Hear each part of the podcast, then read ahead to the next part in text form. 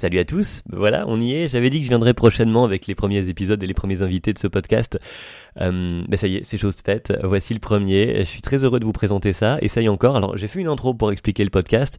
Euh, si vous l'avez pas entendu, je vous rappelle brièvement ici, pas la peine de changer de, de son et de bloc. Euh, le principe est très simple. Je vais aller parler avec des humoristes de leurs bides, de leurs échecs, de leurs plantades, de leurs euh, mais ce que, tu veux comme mot, euh, mais de tous ces moments ratés. Pour une raison très simple, c'est que généralement, ce qu'on rate, on n'en parle jamais. Voilà, c'est la honte, c'est la loose, faut pas, ou, ou t'as raté un truc, tu vois. On est voilà, et en plus notre culture continue à, nous mettre dans cet état d'esprit-là. Donc justement, j'ai envie de casser un peu ça en allant parler euh, de bide, de plantade avec les humoristes, puisque pour le coup, ils expérimentent euh, l'échec assez régulièrement dans le processus de création euh, humoristique, ça, ça, en fait partie. Voilà, c'est une étape normale d'aller se planter pour améliorer ensuite ce qu'on a fait et revenir avec la blague terminée. C'est un peu l'idée. Donc je me suis dit, les mieux placés, c'est eux. Et puis aussi, c'était un prétexte pour aller parler avec des tas d'humoristes que j'aime bien. Donc, euh, nous y voici, nous y voilà. Euh, J'ai deux petites choses à vous dire avant le premier podcast. C'est que, hum, un, d'un point de vue technique, le son, bon, désolé pour le son, on est, j'ai enregistré avec euh, mon invité que je vais vous donner juste après, euh, à distance. Il était au Québec, moi en France, donc on a enregistré via un appel internet, euh, donc via le, le, micro de son PC, etc. Bref, donc voilà, c'est un, pas terrible en termes de son, pas pourri non plus, mais après tout, euh, le contenu euh, prône, j'ai envie de dire. C'est totalement écoutable et euh, voilà, mais juste, bon, sachez-le pour le son. Et puis deuxième chose, euh, mon invité c'est Dan Gagnon. Dan Gagnon, euh, humoriste québéco-belge, on va dire comme ça, que j'admire beaucoup. Professionnellement parlant, j'adore ce qu'il fait, et humainement parlant, de ce que je connais de lui en tous les cas, je l'aime beaucoup aussi. Euh, et euh, du coup, j'étais assez spectateur pendant tout l'entretien en fait, où je buvais ses paroles. Je buvais aussi un coca si ça pouvait vous intéresser, mais je, bu je buvais donc ses paroles. Et, euh, et, voilà, je me suis trouvé très souvent en tant que spectateur. Je le dis dans le podcast d'ailleurs. Alors, euh, alors je parle pas beaucoup, euh, mais lui raconte énormément de choses intéressantes. Ça s'appelle donc Essaye encore et mon invité, le premier, euh, c'est Dan Gagnon. Voilà, let's go. Si vous voulez réagir, évidemment, n'hésitez pas. Vous avez des commentaires, pouvez me les envoyer. Je suis dispo sur Twitter, sur Instagram, sur Facebook. Je m'appelle Geoffrey Deloup et c'est le même nom sur euh, tous les réseaux. Donc euh, vous pouvez me trouver facilement. Aussi, n'hésitez pas à mettre des, des, petits pouces, des étoiles, enfin les trucs qu'il faut là pour euh, noter bien, bien comme il faut les, les différentes applis et les podcasts. Ça permet de remonter et puis de montrer que vous aimez. Voilà, n'hésitez pas. Euh, pour les retours, ce sera avec grand plaisir. 3, 2, 1, go. Bon podcast. Ouais. on est au mieux. Là. Voilà, on est au mieux. Allons-y. Euh, eh ben écoute, voilà. Et c'est numéro 1, le tout premier. Euh, c'est Dan Gagnon. Dan Gagnon qui est donc le, le parrain en quelque sorte de ce podcast Essaye encore. Euh, puisque euh, Dan, on avait en fait euh, à l'échange, enfin on avait échangé à la sortie d'un de tes spectacles un peu là-dessus. Et l'idée était apparue à ce moment-là. Je me suis dit c'est normal que tu sois le premier à venir t'y coller. Ouais, ben c'est ça, et ça me fait plaisir d'être le parrain d'un podcast sur l'échec. Je crois que ça en dit long sur ma carrière. Et, euh... Mais le plus, c'est que c'est vrai, j'avais trouvé ça tellement intéressant. À un moment donné, euh, j'ai même, euh, je t'avais même envoyé un message en si je la fais au Québec, est-ce que c'est quelque chose qui t'embête? Pour l'instant, c'est pas encore euh, c'est pas encore prévu, mais je trouvais ça tellement intéressant quand tu m'as proposé de le faire. Je fais oui, d'office, avec grand plaisir. Mais oui, évidemment, tu le fais euh, au Québec ou ailleurs, où tu as envie, de toute façon. Euh, ce sera de toute manière différent, ce sera avec toi. Euh, Dan, donc bienvenue. Alors effectivement, tu l'as dit, le podcast, on parle d'échecs. Alors euh, de ce qu'on a vécu, de son point de vue peut-être général sur cette euh, notion. Et ça tombe bien qu'on soit avec toi, puisque pour le coup, tu es nord-américain, on va dire ça comme ça, même si tu es aussi belge et du coup maintenant devenu un peu quand même beaucoup européen. Euh, et, et, là, la mentalité est totalement différente entre l'Europe et le Québec là-dessus. Donc, euh, toi, l'échec, c'est ton, ton mode de fonctionnement, si je comprends bien. Tu fais un truc, tu le rates, c'est pas grave. Hein ben, en fait, c'est pas grave. C'est ce que j'essaie de c'est comme se trouver beau, ça. C'est ce que tu dis, tu essaies de te convaincre, tu sais que c'est ce que tu dois atteindre, mais ça fait ça fait mal. C'est comme ceux qui disent euh, genre tu te fais insulter sur Internet, tu as une blague que tu as fait, genre des gens qui n'ont pas aimé ton sketch, tu dis Ah, c'est pas grave. C'est jamais vrai, c'est pas grave, parce que ça te fait toujours chier. Tu, tu en fait, ah oui, si oui, un jour tu es habitué à ce qu'on te dise que tu es mauvais, je suis pas sûr que ce soit sain, en fait, d'être habitué non, à ça. Je crois que tu es habitué de composer avec. C'est ça la différence. Tu es habitué de composer avec les critiques, tu es habitué de composer avec les, euh, avec les échecs. Et c'est juste la, quand tu te mets à réaliser le processus, c'est ça qui est important. Si tu veux absolument réussir quelque chose, il y a deux options. Soit tu n'es pas bon en commençant, qui est l'option logique, mm. soit tu es bon en commençant, mais si tu es bon en commençant, ça veut dire que tu vas être excellent si tu acceptes d'apprendre. Et quoi qu'il arrive, il y a une progression, et la progression, c'est de l'essai et, de l'erreur. Mais j'ai toujours cru que l'échec, c'était une étape vers la réussite. c'est pas un c'est pas un pas de recul, c'est pas un pas de côté, c'est le chemin vers la réussite. Et c'est important de, se concentrer sur le processus plutôt que sur la finalité dans ces moments-là. C'est ça, et euh, c'est ce que je disais dans l'intro pour le coup du podcast. Les avoir euh, réussi, c'est juste une étape après avoir raté en fait finalement c'est juste ça donc euh, c'est cette mentalité en anglais il y a une expression que je trouve absolument fantastique qui disent ça dit en gros réussir c'est échouer jusqu'à ce que tu échoues plus oui voilà c'est ça c'est et puis c'est tellement dit comme ça, je trouve ça tellement inattaquable. Failing until you don't. Ah oui. Bah voilà, il n'y a plus qu'à, entre guillemets. Euh, effectivement, alors ça c'est donc une mentalité, tu dis on compose avec, mais effectivement il faut savoir faire avec. Et, euh, et ça je trouve que vous, les, les Nord-Américains, disons, vous avez plus cette facilité, entre guillemets, parce que vous... Euh, vous vous êtes euh, élevé euh, dans cette dans cet état d'esprit là pas euh, pas en France. Il y avait c'est j'ai lu ça dans un bouquin en la vertu de l'échec justement j'avais potassé un peu pour le truc. Euh, en France tu avais des un, fichier à la banque où quand tu avais avais monté une boîte ou n'importe tu tu te plantais eh ben t'étais fiché là-dedans et évidemment la banque ne t'aurait jamais réaccordé de l'argent pour un autre projet or vous je sais plus si c'est en Angleterre ou aux États-Unis en en, en gros c'est l'inverse, c'est-à-dire que quelqu'un qui s'est déjà planté, ben, on considère que par définition, il est susceptible de faire moins vite des erreurs. Ah, j'avoue, je n'ai pas ce détail-là précisément, mais, mais c'est hyper intéressant et c'est, je crois qu'il y a là-dedans, tout est une question de storytelling toujours. Je veux dire, pourquoi est-ce qu'on a du mal avec l'échec? C'est que tu as dans ta tête l'histoire du héros, tu as ta tête l'histoire du valeureux, tu as dans ta tête l'histoire du, du winner, en guillemets. Mais au-delà de ceux qui gagnent, pour moi, il y a une histoire qui est toujours plus forte, que ce soit au cinéma, que ce soit dans la vie de tous les jours, c'est celle de la rédemption. Mm.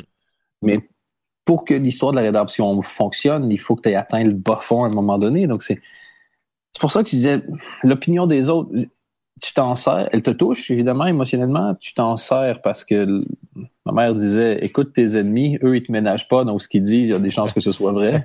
c'est pas faux, ouais. Pas con.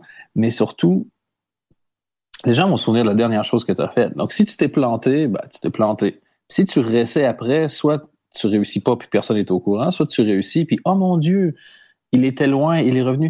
Et il y a tellement d'histoires que tu peux utiliser dans, dans, euh, ces trucs-là.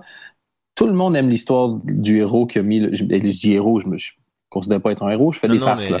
Mais je veux dire, juste dans l'imaginaire collectif, celui qui a mis le genou au sol et qui s'est relevé, des anciens junkies ou des anciens hackers qui deviennent euh, créer des systèmes pour protéger tout le monde, des anciens junkies qui deviennent des excellents travailleurs de rue, des, des gens. Il y a combien d'histoires de gens qui ont fait faillite et qui ont sont devenus milliardaires après. Steve Jobs s'est fait virer de Apple. Mais oui, voilà.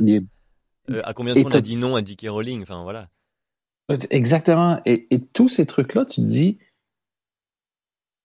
sans vouloir tomber dans de la philosophie de comptoir, il y a aussi un côté de c'est quoi ton objectif? Est-ce que ce que tu veux faire, c'est réussir ou ce que tu veux faire, c'est de la comédie? Parce que c'est pas la... Ça va tout changer. Si ce que tu veux faire, c'est faire de l'humour ou ce que je veux faire, c'est être un humoriste connu, c'est pas pareil. Ben, c'est pas du, ça n'a même rien à voir. Parce que si ce que tu veux faire, c'est de l'humour, la journée où tu fais un sketch puis il fonctionne pas, émotionnellement, c'est super mal. C'est comme te faire, c'est vraiment, c'est se faire rejeter en public, c'est ça. C'est une humiliation publique à laquelle tu t'es porté, ou laquelle tu t'es porté volontaire, donc quelque chose d'assez masochiste. Mais tu dis, OK, wow, OK. Là, le, coup de sonde que j'ai eu fait en sorte que ça et ça, c'est pas assez bon. Donc, si tu es lucide, tu reviens chez toi, tu dis, est-ce que je suis capable de faire mieux que ça? Et là, il y a deux options. Soit c'est oui, puis cool, soit c'est non, et ben, travaille jusqu'à ce que la réponse soit oui avant d'aller te réhumilier en public. Tu vois. Mm. Mais ce que tu veux, c'est être connu, puis à chaque fois que tu n'es pas connu, ça te fait mal, ben, ben guess what? De toute façon, même quand tu vas être connu, tu seras pas content. Il y a personne qui fait quelque chose pour un objectif et que l'atteinte de l'objectif est 100% du bonheur. Parce que j'espère que je suis, je suis encore clair, mais si mettons ton rêve, c'est d'escalader l'Everest. Tout le monde se prépare à escalader l'Everest. Personne ne se prépare à, à ce qu'ils vont faire après. Ouais, ouais une fois qu'ils vont être. Donc, en général, ceux qui atteignent leur objectif, soit ils ont un nouvel objectif, soit ils sont juste genre confus. Ah, j'atteins l'Everest! Et tu penses que tout va être parfait, mais tout est pas parfait. Puis tu fais comme Ah, j'ai atteint mon but, puis je me sens encore pas parfait. Bon. Je fais quoi maintenant? c'est ça, après avoir eu un but, et, tu te sens hyper orphelin une fois que tu as. Je pense qu'atteindre son objectif, c'est quelque chose qui, je pas dire dangereux, mais c'est une force qu'il faut pas sous-estimer. Tu fais, OK, puis quand tu vas l'atteindre, tu vas faire quoi? Genre, être heureux puis en profiter. Fait, non, non. en profiter, c'est pas quelque chose qui est naturel. Peut-être chez certaines personnes, et bien joué chez vous, mais moi, ça ça l'est pas du tout. Donc, si j'atteins cet objectif-là, il faut, faut que je me prépare aussi à, à échouer, mais il faut que je me prépare à réussir. Et je pense, je pense que c'est aussi difficile de se préparer à réussir que de se préparer à échouer. C'est beau ça. en même temps, j'en sais rien, j'ai jamais réussi, mais non, c'est vrai. bah si, quand même, on peut, on peut reconnaître euh, ton, ta carrière chez nous, euh, pour le coup en Europe, etc. Que tu as mis de côté d'ailleurs, on va en, parler un peu parce que tu parles de justement recommencer des choses quand on a réussi à un moment donné quelque part. Euh, est-ce que c'est ça que, que tu as, que as comme entamé là à faire en te mettant à écrire cette fois un, livre? Ouais, ben, et même au total, juste changer de pays. Il c'est comme si je recommençais un nouveau sport qui ressemble au sport que je pratiquais. Tu vois. Je passe du rugby au foot américain. C'est-à-dire, tu sais que tu as des. T'as, certaines qualités, euh, des choses que tu as développées, mais c'est un nouveau sport, personne ne te connaît, euh, ou vaguement. Et, euh, et ça, justement, ça me permet de reposer des questions. C'est pour ça que j'ai arrêté le. Pour l'instant, j'ai mis le stand-up en pause parce que je l'ai refait quelques fois au Québec. une fois où ça s'est vraiment pas bien passé. on va en parler j'ai la chance d'avoir. Comment tu dis? On va en parler après, ça tombe bien. Je suis ah, renseigné. ah ouais, ça. Et, puis j'avais un ami qui était là, puis qui, qui m'a expliqué pendant 20 minutes, une demi-heure, pourquoi selon lui, ça n'avait pas fonctionné. Et tu dis, ah, il avait totalement raison. Et euh, appliquer les conseils. La fois d'après, ça s'est bien passé, mais j'ai eu aucun plaisir. Et, et, euh, avec euh, mon épouse, Madame Chou, discutait de ce truc-là. Puis je disais, je veux pas être tombé dans le piège de essayer de réussir et d'accomplir les objectifs de quelqu'un que je ne suis plus, hmm. juste par habitude. Genre, ça fait dix ans que je rêve de faire ça, donc je continue de le faire, même si tu... Tu sais, c'est OK aussi de changer d'objectif à mi-chemin. C'est pas grave. Et ça, c'est un truc que j'avais vu chez... La première fois que j'avais entendu parler de ce concept-là, c'était chez euh, Adrien Méniel, qui est euh, un humoriste que je, dont je suis excessivement fan. Hmm. Et euh, c'est le concept de, toxi de, de positive toxicity positivité euh, toxique avec des phrases comme n'abandonne jamais, c'est qui est une des phrases les plus débiles que tu vas entendre de ta vie. C'est continue, mais continue si tu veux encore l'objectif, continue si tu aimes encore le processus, continue mais adapte-toi. N'abandonne jamais, ça veut pas dire fonce dans le mur jusqu'à ce que le mur pète ou, ou tu aies une commotion cérébrale. Tu vois. Ça, ça c'est pas de la pugnacité, c'est pas de la stupidité, c'est pas la même chose. Et, donc voilà, ce truc-là d'avoir l'humilité aussi de se dire, waouh, la chose pour laquelle j'ai travaillé et pour laquelle j'ai pas atteint les objectifs que je voulais atteindre, en fait, j'ai plus vraiment envie. Et, euh, je trouve que ça, fait partie d'un processus global de. Je pense pas que tu puisses être heureux sans être un minimum humble sur, sur qui tu es, tes échecs et, ce que tu aimes vraiment. Tu sais, mettons, tous tes amis aiment le rap, puis tu dis que tu aimes le rap mais au fin fond de toi, tu as juste envie d'écouter le CD de Taylor Swift. puis tu. Man, écoute le CD de Taylor Swift. Tu vas être tellement heureux. C'est comme euh, Louis-José euh, et son achat du CD de Diams. Exactement. Agrippe le CD de la costaude. C'est ça. Exactement. Euh, ouais, alors bon, on a compris l'idée effectivement de comment maintenant tu, tu voyais euh, l'échec. Bon, on va peut-être plus parler oui, de l'échec propre à toi. On va remonter loin en arrière pour le coup. On va revenir sur euh, ces débuts de stand-up et puis on reviendra euh, dans le présent euh, juste après. quand tu as démarré, forcément, tu parlais de bides là au, Québec parce que c'était comme redémarrer. Quand tu as démarré, je suis évidemment sûr que tu t'es pris des bides. Oh oui, la première fois, toute première fois que j'ai joué. Et, ça, c'est quelque chose qui est assez beau dans la culture du, du stand-up, en tout cas celle que moi j'ai connue et les gens que moi j'ai fréquentés il y a une espèce de valorisation de l'échec. C'est comme si tu avais ta carte de stand-upper. Ouais. Une fois que tu t'es trompé. C'est ça. Toi, c'est quoi ton plus gros échec? Est-ce que quelqu'un dit, ah, moi, je me suis jamais planté? Il y a un petit côté, genre, hein? attends, amateur. ouais, c'est ça. Mais, c'est comme le, comme si c'était une espèce de rite de passage.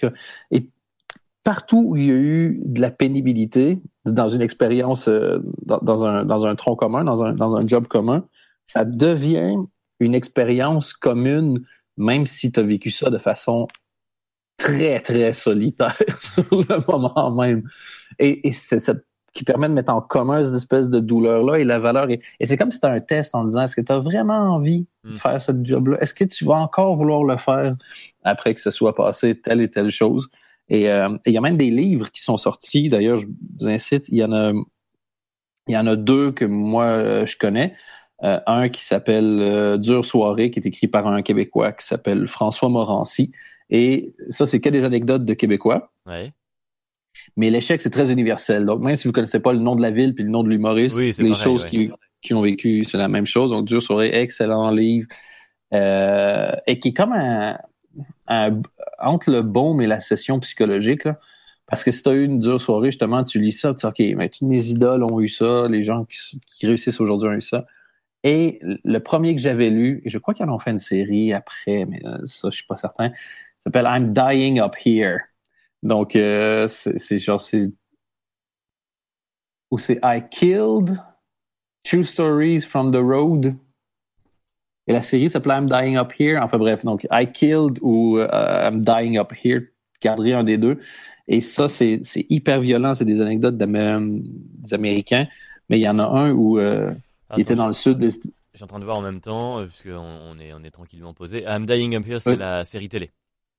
OK, c'est ça. Et le I Kill True Stories from the Road ou quelque chose comme ça va être le livre. Mais de toute façon, une fois que tu as ça, tu vas trouver hyper facilement. Euh, et il y en a un, c'est un, Il est booké dans le sud des États-Unis pour une soirée euh, sur des membres du Ku Klux Klan local. Et euh, lui et un autre gars ont le même nom. Deux humoristes qui ont le même nom. Et le, le groupe du Ku Klux Klan se trompe. Il y a un gars qui faisait de l'humour raciste et ils pensaient l'avoir booké lui, mais à la place, ils ont booké un gars qui faisait son coming out sur scène. Et qui débarque dans un groupe du Ku Klux Et vers la fin du show, il y en a un qui se lève, qui crie Hate crime! Donc, crime de haine, qui tire au shotgun, je crois, genre dans le plafond ou que sais-je, ou qui, qui sort juste son shotgun, j'imagine, c'est plus logique. Ouais. Qui monte sur scène, prend le gars, l'amène dans son pick-up, tout le monde genre fait Wouh! Et une fois dans le pick-up, il dit au gars, excuse-moi, c'est parce que j'ai compris où ça s'en allait ton affaire et euh, je pense pas que tu aurais survécu à la soirée. Donc, je vais te reconduire. On repasse même pas par l'hôtel. Tu vas à l'aéroport et casse-toi. ça, va être, ça, va être, ça va être mieux pour toi. Et après, tu dis, bon, la fois que les gens ont pas ri, quand j'ai fait... Oui, voilà. Il y a moyen de relativiser. Exactement. Donc, moi, ma première histoire, je suis en première partie de Cody. Cody, l'humoriste que il se promène un peu partout. Il y a du stand-up. Il fait beaucoup de cinéma en ce moment. Le Grand Cactus, vous avez probablement déjà vu. Entre autres, il y a des imitations de Depardieu et de Delon qui sont absolument merveilleuses. Euh, fun fact, si vous ne le connaissez pas, il est noir. Et le fait de voir un noir faire une imitation de Depardieu qui fonctionne a quelque chose de jouissif et assez surréaliste. C'est souvent qu'il vraiment... avec ça dans l'émission, notamment quand il campe les personnages là, toutes les, avec toutes les perruques et À fond. Et il fait vraiment, vraiment, c'est un, un, bon acteur, vraiment un très bon acteur. Et, euh, et euh, moi, à l'époque, c'est ça. Je connaissais le groupe Kings of Comedy parce que euh, Kings of Comedy était proche de Juste pour rire. Et le, le patron de Kings of Comedy en Belgique, Gilles Morin, euh, voulait amener ce, ce stand-up-là en Belgique qui n'existait pas encore, cette manière nord-américaine de faire du stand-up. Mm-hmm. Moi, je travaillais à la radio Énergie à l'époque et il m'avait approché pour parler d'eux, tu vois. Puis mon ex de l'époque aussi avait fait une interview avec eux. Puis je les suivais, j'allais les voir, j'allais voir des shows. Puis à un moment donné, Gilles, il me dit, écoute, je vais créer un festival à Bruxelles. Puis avec le festival, il va y avoir un festival off tu vois souvent là, dans, dans, le festival. Et là, on va mettre pas mal de, de monde qui débute. Et j'aimerais ça, si tu veux, euh, que tu tentes ta chance là-dedans. On va mm. faire des 30, des 30-30 ou des 45-45, je me souviens plus. Et tu voulais déjà en faire là à ce moment-là, de l'humour? depuis que j'ai 12 ans que je veux en faire, j'ai écrit des sketchs quand j'étais jeune, parce que au Québec, les, les humoristes, c'est les rockstars. Tu les vois partout, ils ont, voilà, c'est eux qui tournent. Il y, en a, il y a genre, cette année, il doit y avoir entre 45 et 50 one-man shows qui tournent, mais quand ils tournent au Québec, ils font minimum 100 dates, tu vois. Mm, mm. Donc, moi, j'étais attiré par ça, très intimidé par ça.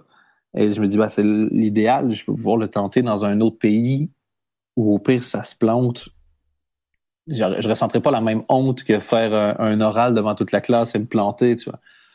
Et, euh, et donc, on travaille un peu, mais il me dit, pour arriver à ce truc-là, il faut falloir que tu fasses des tests, là. Il dit, Cody, euh, fais trois shows. Viens faire les premières parties. Je très bien. la première journée, genre, je dois monter sur scène à 19h30, une affaire comme ça. Il dit, arrive à 15-16 heures, puis on va regarder ton texte ensemble. Alors, moi, j'écris 7-8 minutes de joke. Je le, et c'est la première fois de ma vie, il me dit, OK, on va aller sur la scène, puis tu vas me les faire. Hmm. J'avais jamais fait ça de ma vie, donc je tremblais, j'étais super stressé. J'ai fait les 7-8 minutes. Euh, c'est pas une catastrophe, je dis pas une catastrophe, genre, c'est pas genre, ah, fuck, faut tout qu'on jette, puis qu'on, voilà. C'est pas, pas, bon, évidemment, mais c'est, c'est un point de départ. Et donc, on remonte, il me donne quelques idées, tout ça. Et ironiquement, là-dedans, il y a mon sketch qui a le plus marché de toute ma carrière, qui est celui sur la neige. Et, euh, et donc, tu dis, c'est ça, ta carrière aurait pu s'arrêter après une fois, mec. rien changé au reste de la vie. et, et voilà, on C'est un peu méchant avec toi quand même, là.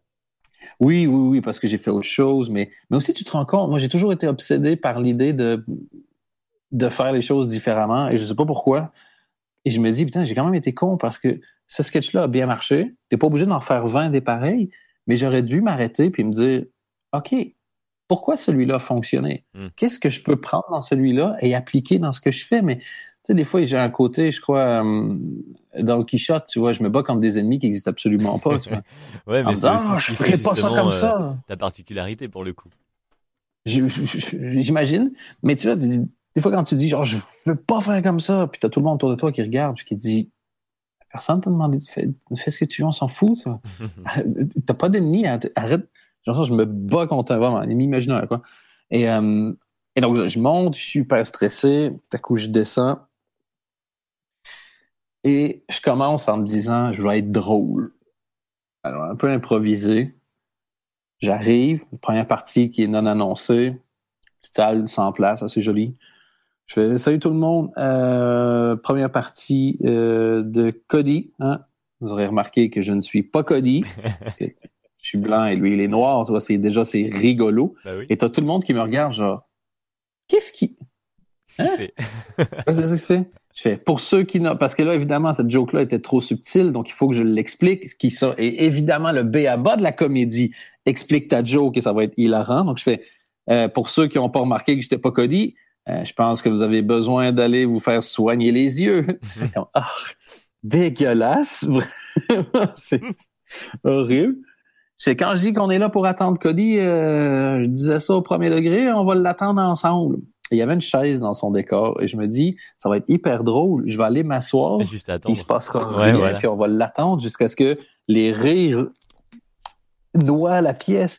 Mais je veux dire, aujourd'hui, je le sais, tu fais jamais ça avant d'avoir obtenu un rire. Les gens savent pas encore t'es qui, ni ce que tu fous là. Hmm. Et tu dis, bon, mais après deux gars grattés, je vais faire de l'absurde. C'était sûr, ça pouvait pas marcher. Mais là, je sens bien qu'il y a un silence un peu gêné, mais je marche sur la scène, je m'assois et je relève la tête pour regarder le public et ils sont même pas fâchés, ils sont même pas gênés, ils comprennent juste pas ce que j'essaie de faire et tu sens un espèce de mini malaise de oh, genre ça va être long, mais pas ça va être long pour nous, ça va être long pour, lui, tu vois. Donc il y a en plus une gentillesse d'une et là je fais comme ah, je peux là, je vois bien qu'il n'y a pas un son parce que c'est pas drôle, mais je peux pas me relever tout de suite, sinon ça fait gars qui assume pas sa joke, tu vois. Et donc, je me souviens avoir compté genre 1001, 1002, 1003. Bon, ben, en attendant Cody, on va quand même, et je commence à faire mes trucs. C'était là avec des rames, quoi. Ah, oui, ah oui, solide, là. Et puis, euh, c'était dur. Puis, donc, j'arrive sur le sketch sur, euh, sur la neige. En gros, pour la plupart des gens qui ne connaissent pas ce sketch-là, c'est simplement comme je viens du Canada, la première fois qu'il y a eu une tempête de neige en Belgique, j'ai vu comment tout le monde paniquait, puis surtout comment les bulletins de nouvelles en parlaient, en faisant comme si c'était vraiment un, rapport de guerre. Et donc, je me sers du fait que je suis Canadien pour pouvoir me moquer un peu de ce truc-là, gentiment. Mais ça donne, je veux dire, le, décalage donne bien, le personnage à ce moment-là est, assez clair. Et donc là, j'ai quelques rires. Genre, les deux, trois, deux, trois rires J'ai fini, lui, par l'allonger le sketch, puis il a fini par faire quatre minutes, mais il faisait genre une minute au début. Et donc, moi, j'ai 3-4 rires, mais là, à ce moment-là, je crois que j'ai 26, 27 ans, en affaire comme ça. je rêve de faire du stand-up depuis que j'en ai 12. Et j'ai monté sur scène et j'ai fait rire des gens qui qui me connaissaient pas. Moi, je, moi, oui, je suis T'étais au sommet déjà, toi. Ouais, voilà. Mm. Moi, je suis. Mais au-delà de ça, il y a une espèce de. Je veux dire, c'était du tantrisme comique que j'ai fait, là. T'as Ouais. pas 15 ans, puis t'as un rire. Je suis over the moon. Et je me souviens à cet endroit-là, les, en fait, les, les loges, les toilettes pour, euh, genre, femmes étaient euh, au rez-de-chaussée, puis les toilettes pour hommes étaient à l'étage, puis les toilettes pour hommes devenaient la loge, quoi. Mhm. Ce qui fait que pendant que tu te préparais, il y avait toujours des gens qui montaient, qui disaient ex- excusez, qui redescendaient, qui allaient pisser, donc c'est toujours bizarre. Mais moi, je remonte et dans cette loge-là, il y a des, il y a des baffles, comme dans beaucoup d'endroits où ils font de la comédie, ils mettent des baffles euh, aux toilettes pour. euh, Entendre ce qui se passe. euh, ouais, c'est ça, que tu rates pas ce qui se passe.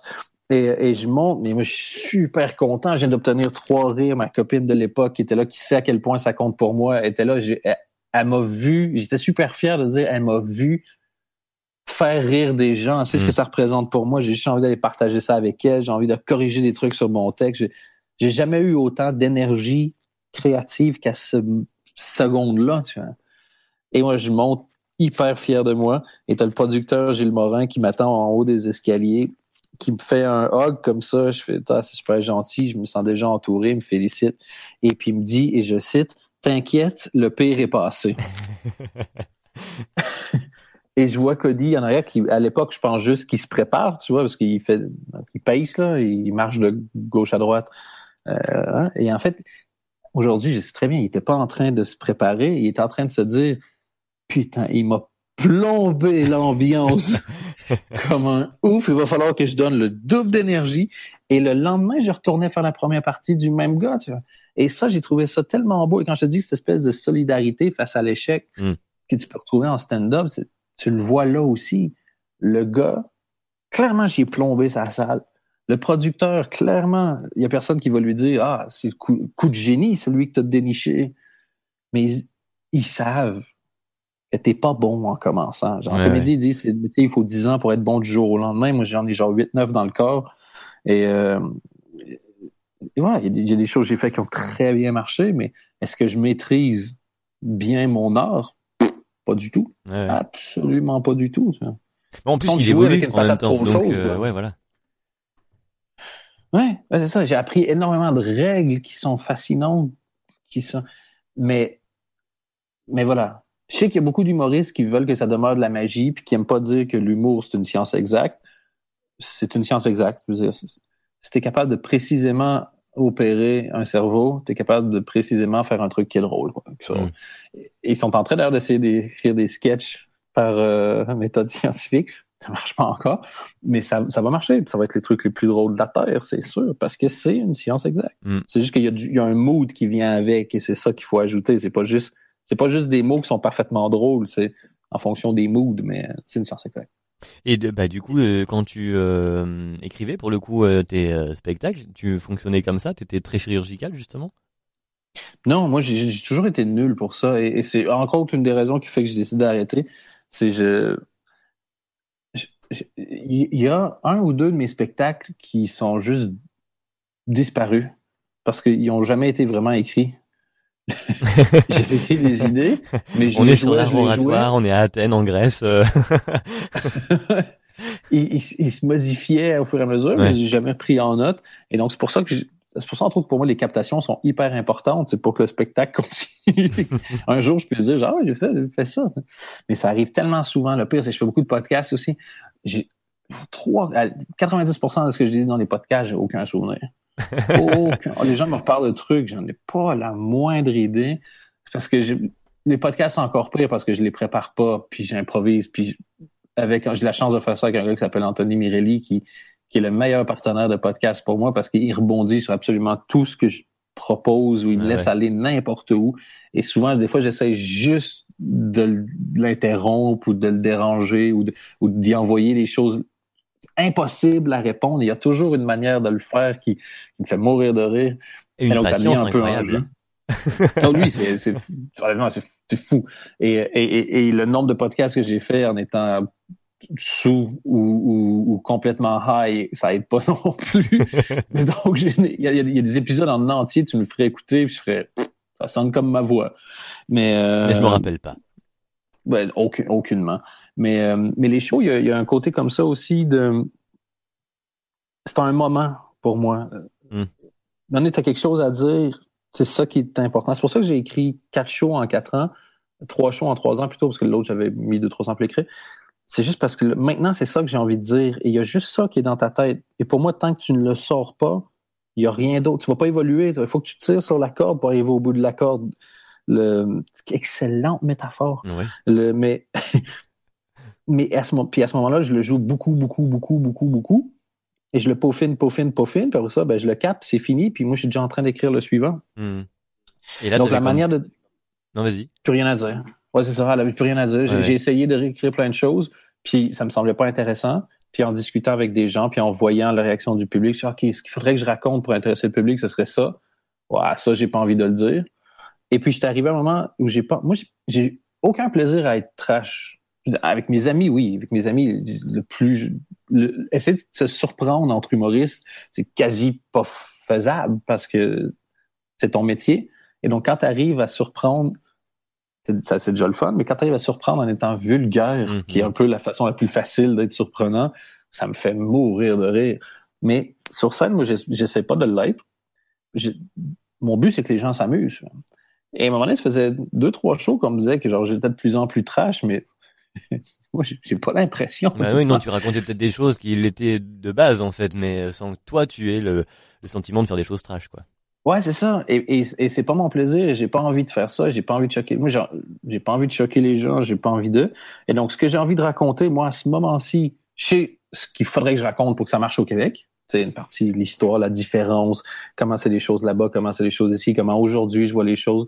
Mais en fait, ça m'intéresse pas pour l'instant, donc je veux pas le faire. Mm-hmm. Et ce qui m'intéresserait à raconter, surtout de quel, tu sais, en Belgique, j'ai une espèce de, pas de passe-droit, mais les gens qui viennent me voir c'est rare que c'est la première fois qu'ils viennent me voir. Ça m'a donné après 4-5 spectacles. où ils sont accompagnés de gens qu'ils ont prévenus. Donc, il y, a, un côté, une espèce de capital sympathie peut-être, ou, je sais pas comment ça s'appelle, mais des gens qui laissent. Une fanbase qui est là euh, présente et voilà, quoi que tu fasses, il y aura euh, des gens, voilà. Oui, et qui, qui, en fait, qui comprennent, je pense, en tout cas, qui, qui ont capté que je, je, dis pas des gros mots pour dire des gros mots, je mm. parle pas de choses trash pour parler de choses trash, c'est juste le, il y a quelque chose là-dedans qui m'intéresse, puis j'essaie de le partager. Et si c'est trash, c'est aussi parce que moi, je suis encore pas assez bon. Parce que, tu sais, Philippe Gueluc est probablement l'humoriste le plus trash, parmi les humoristes les plus trash des dernières années. Et, jamais on va dire ça de lui, mais, quand tu regardes les choses. C'est ça, tu fais, OK, je suis peut-être juste pas encore assez bon. Mais, mais voilà. Tout ça pour dire que les shows, dont la façon dont il était écrit, moi, c'est en live. Le deuxième spectacle, je l'ai écrit, mais j'ai galéré. Mais j'avais imprimé toutes les jokes que j'avais écrites dans ma vie. Je prenais toujours des notes obsédé par ce truc-là et j'avais imprimé, mais j'avais deux fardes. Au total, il devait avoir bien allez, 4 cm d'épais de feuilles. quasi l'équivalent d'une rame de papier, là, de, trois quarts de rame de papier de feuilles. Il y en a qui avaient juste une ligne dessus, d'autres c'était des pages remplies. J'imprime tout ça. Je mets tout ça dans un même fichier. Puis après ça, je regarde genre d'office éliminer le plus mauvais et garder le meilleur, puis genre le moyen, on gérera ça une autre fois. Et donc, garde le meilleur, mais tout ce que je considère être le meilleur ou ce dont j'ai le plus envie de parler en ce moment, je le mets, euh, je le mets dans un seul et même fichier. Une fois que c'est dans le même fichier, je vois qu'il y a beaucoup, j'essaie de classer. Est-ce qu'il y a des thèmes? je classe ça, puis je fais, ah, OK, il y a 4-5 thèmes qui se dégagent. Intéressant. Puis après ça, OK, on va développer, checker quelle idée a le plus de valeur, développer, puis essayer de faire une ligne continue. Et ça, j'ai fait ça parce que j'avais d'abord essayé d'écrire 20 minutes de show. J'étais content, j'avais travaillé longtemps. J'ai 20 minutes, je vais aller tester ça au Comedy Club. J'arrive sur place. après trois minutes, j'ai pas un seul rire. Je fais fuck, c'est de la merde, en fait. Mm-hmm. Et j'ai travaillé des mois en ne sachant pas que c'était de la merde. Et donc, j'ai perdu mon temps. Donc, ça, j'ai repris toutes les jokes que j'avais. J'ai dit toutes les prémices que je voulais. J'ai dit, fuck it, je vais aller tester les prémices. Donc, les prémices, c'est juste l'idée de base. Oui, mhm. Et, L'angle que tu vas aborder, ouais. Ouais, c'est ça, exactement. Et voir ce que ça va donner, genre, j'en sais rien. Euh, moi, par exemple, c'était, une des prémices, c'était pourquoi il y a des poches de pyjama et pourquoi il y a des poches sur les pyjamas des bébés. Oui. Qu'est-ce qu'ils ont d'important dans leur vie dont ils peuvent même pas se séparer quand ils vont dormir? Est-ce que ça, c'est marrant? Donc, tu lances l'idée, tu vois la réaction du public, tu improvises deux, trois phrases, puis tu mets ça de côté. Et là, j'ai enregistré ça. Et là, j'ai créé le deuxième spectacle. C'était vraiment le plus dur. Parce que le premier, c'est l'ensemble de tout ce que tu as pensé dans ta vie. Puis l'autre, c'est ce que tu as pensé depuis un an. Ouais. Donc, c'est plus difficile. Et puis pour le 3, j'ai tellement souffert, ben, tellement souffert. Encore une fois, non, je suis auteur comique. Il n'y a pas de souffrance, mais genre, je m'étais pris la tête mentalement, ça a été compliqué. Mhm. Pour le troisième, j'ai dit fuck it. Je vais aller montrer mes échecs parce que si, si tu n'essayes pas au point où tu vas échouer, c'est que tu n'as pas essayé assez fort. Moi, c'était ça ma théorie. Et il y a plein de gens qui prennent des faux risques en comédie, qui prennent quelqu'un qui fait quelque chose de risqué puis qui font sensiblement la même chose. Tu fais, mais putain, mais t'as pas défriché quand tu marches dans les, par- dans, dans- dans les pas de quelqu'un. Ouais. Et c'est là que j'avais créé, c'était au moment où il y avait Making a Murderer sur Netflix. Et je vais créer un podcast. Donc, Making est troisième spectacle. Je me book 8 heures au Comedy Club où je vais juste tester des prémices. Et ça va être différent. ça. Ouais. Ça va être différent à chaque fois. Donc, si vous voulez venir me voir, venez me voir. J'avais ce côté-là où ça faisait assez longtemps que j'en faisais pour que j'ai, moi, la chance exceptionnelle d'avoir une crowd qui venait remplir le Comedy Club et qui savait, qui était intéressé par ça Mm, je leur dis, regarde, là, moi, si le show fonctionne ce soir, il va y avoir 10 bonnes minutes. Parce que je fais 8 fois une heure. Donc, si j'ai 10 minutes utilisables, ça veut dire que j'ai déjà 1 heure et 20 Mm, mm. de base utilisables sur lesquelles travailler. C'est fantastique. C'est énorme. ouais. exceptionnel. Ouais, ouais. Mm. Ce qui veut dire qu'à chaque fois que vous venez me voir, il risque d'avoir 50 minutes de marde. Ouais, on prend le risque. Ben c'est ça, sachez-le. Et en fait, je me suis rendu compte que ben, il y a plein de gens qui sont comme moi. Je crois que les gens qui venaient voir, ils s'en battaient les couilles des 10 bonnes minutes. Tant mieux, c'est un bonus. Ouais, mais limite, ouais. ça qui Je- s'intéressait. je- J'avoue qu'on venait plus pour les moments où euh, ça allait être euh, pas les 10 bonnes minutes. Ouais, exact. Parce que tu peux. je- et et aujourd'hui, je le vois, je l'ai absolument pas vu en le faisant, mais il y a un plaisir. C'est comme, entre guillemets, pouvoir aller te moquer de quelqu'un, mais il n'y a aucune méchanceté. Voilà, tu vois quelqu'un faire de la merde, mais tu te sens pas mal pour lui parce que tu sais qu'à côté, il est capable de le faire, il l'a déjà fait, que lui, c'est ça ce qu'il cherche. C'est ça. Puis c'est le cadre, c'est déterminé, c'est protégé. Puis moi, ça me faisait marrer. Et quand ça fonctionnait pas, des fois, je, je continuais, puis je m'acharnais. Et, et, et ça te permet, moi, ça me permettait d'être des fois super agressif avec le public, mais parce qu'il s'est, c'était pas grave, sentait Ouais, bien qu'il n'y avait pas de violence. C'était juste genre, public de merde, vous allez voir que c'est drôle, je refais le même gag, mais cette fois-ci, je le chante. Puis j'envoie pas un mot gré, sinon je le chante deux fois. Et ça devient, c'est un, un, un super beau moment live. Et j'avais choisi de le mettre sur Internet sans supprimer rien. Mm. Comme ça, je dis, écoutez-les mes bids. Et après, venez voir le show. Parce que si vous trouvez le show bon, sachez qu'il vient de ce champ de merde-là, quoi. Voilà, c'est ça. Mais ça, cette démarche-là, pour le coup, enfin, en tant que spectateur, on le voit jamais, parce qu'on voit toujours les choses finies, évidemment. Et on n'imagine pas euh, la quantité, effectivement, de merde qu'il y a eu avant pour pouvoir arriver aux bonnes blagues auxquelles on rit sur euh, sur la scène. Et euh, mais mais cette, euh, enfin, tu disais tout à l'heure que c'est une, une espèce de d'humiliation en pu- en public euh, d'aller se planter. Ça, c'est déjà une chose.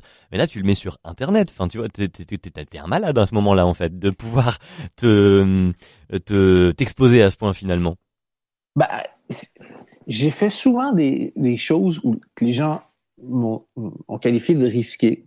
Et j'ai toujours été en désaccord. Pour moi, faire ça n'est absolument pas un risque. Et je vais expliquer pourquoi.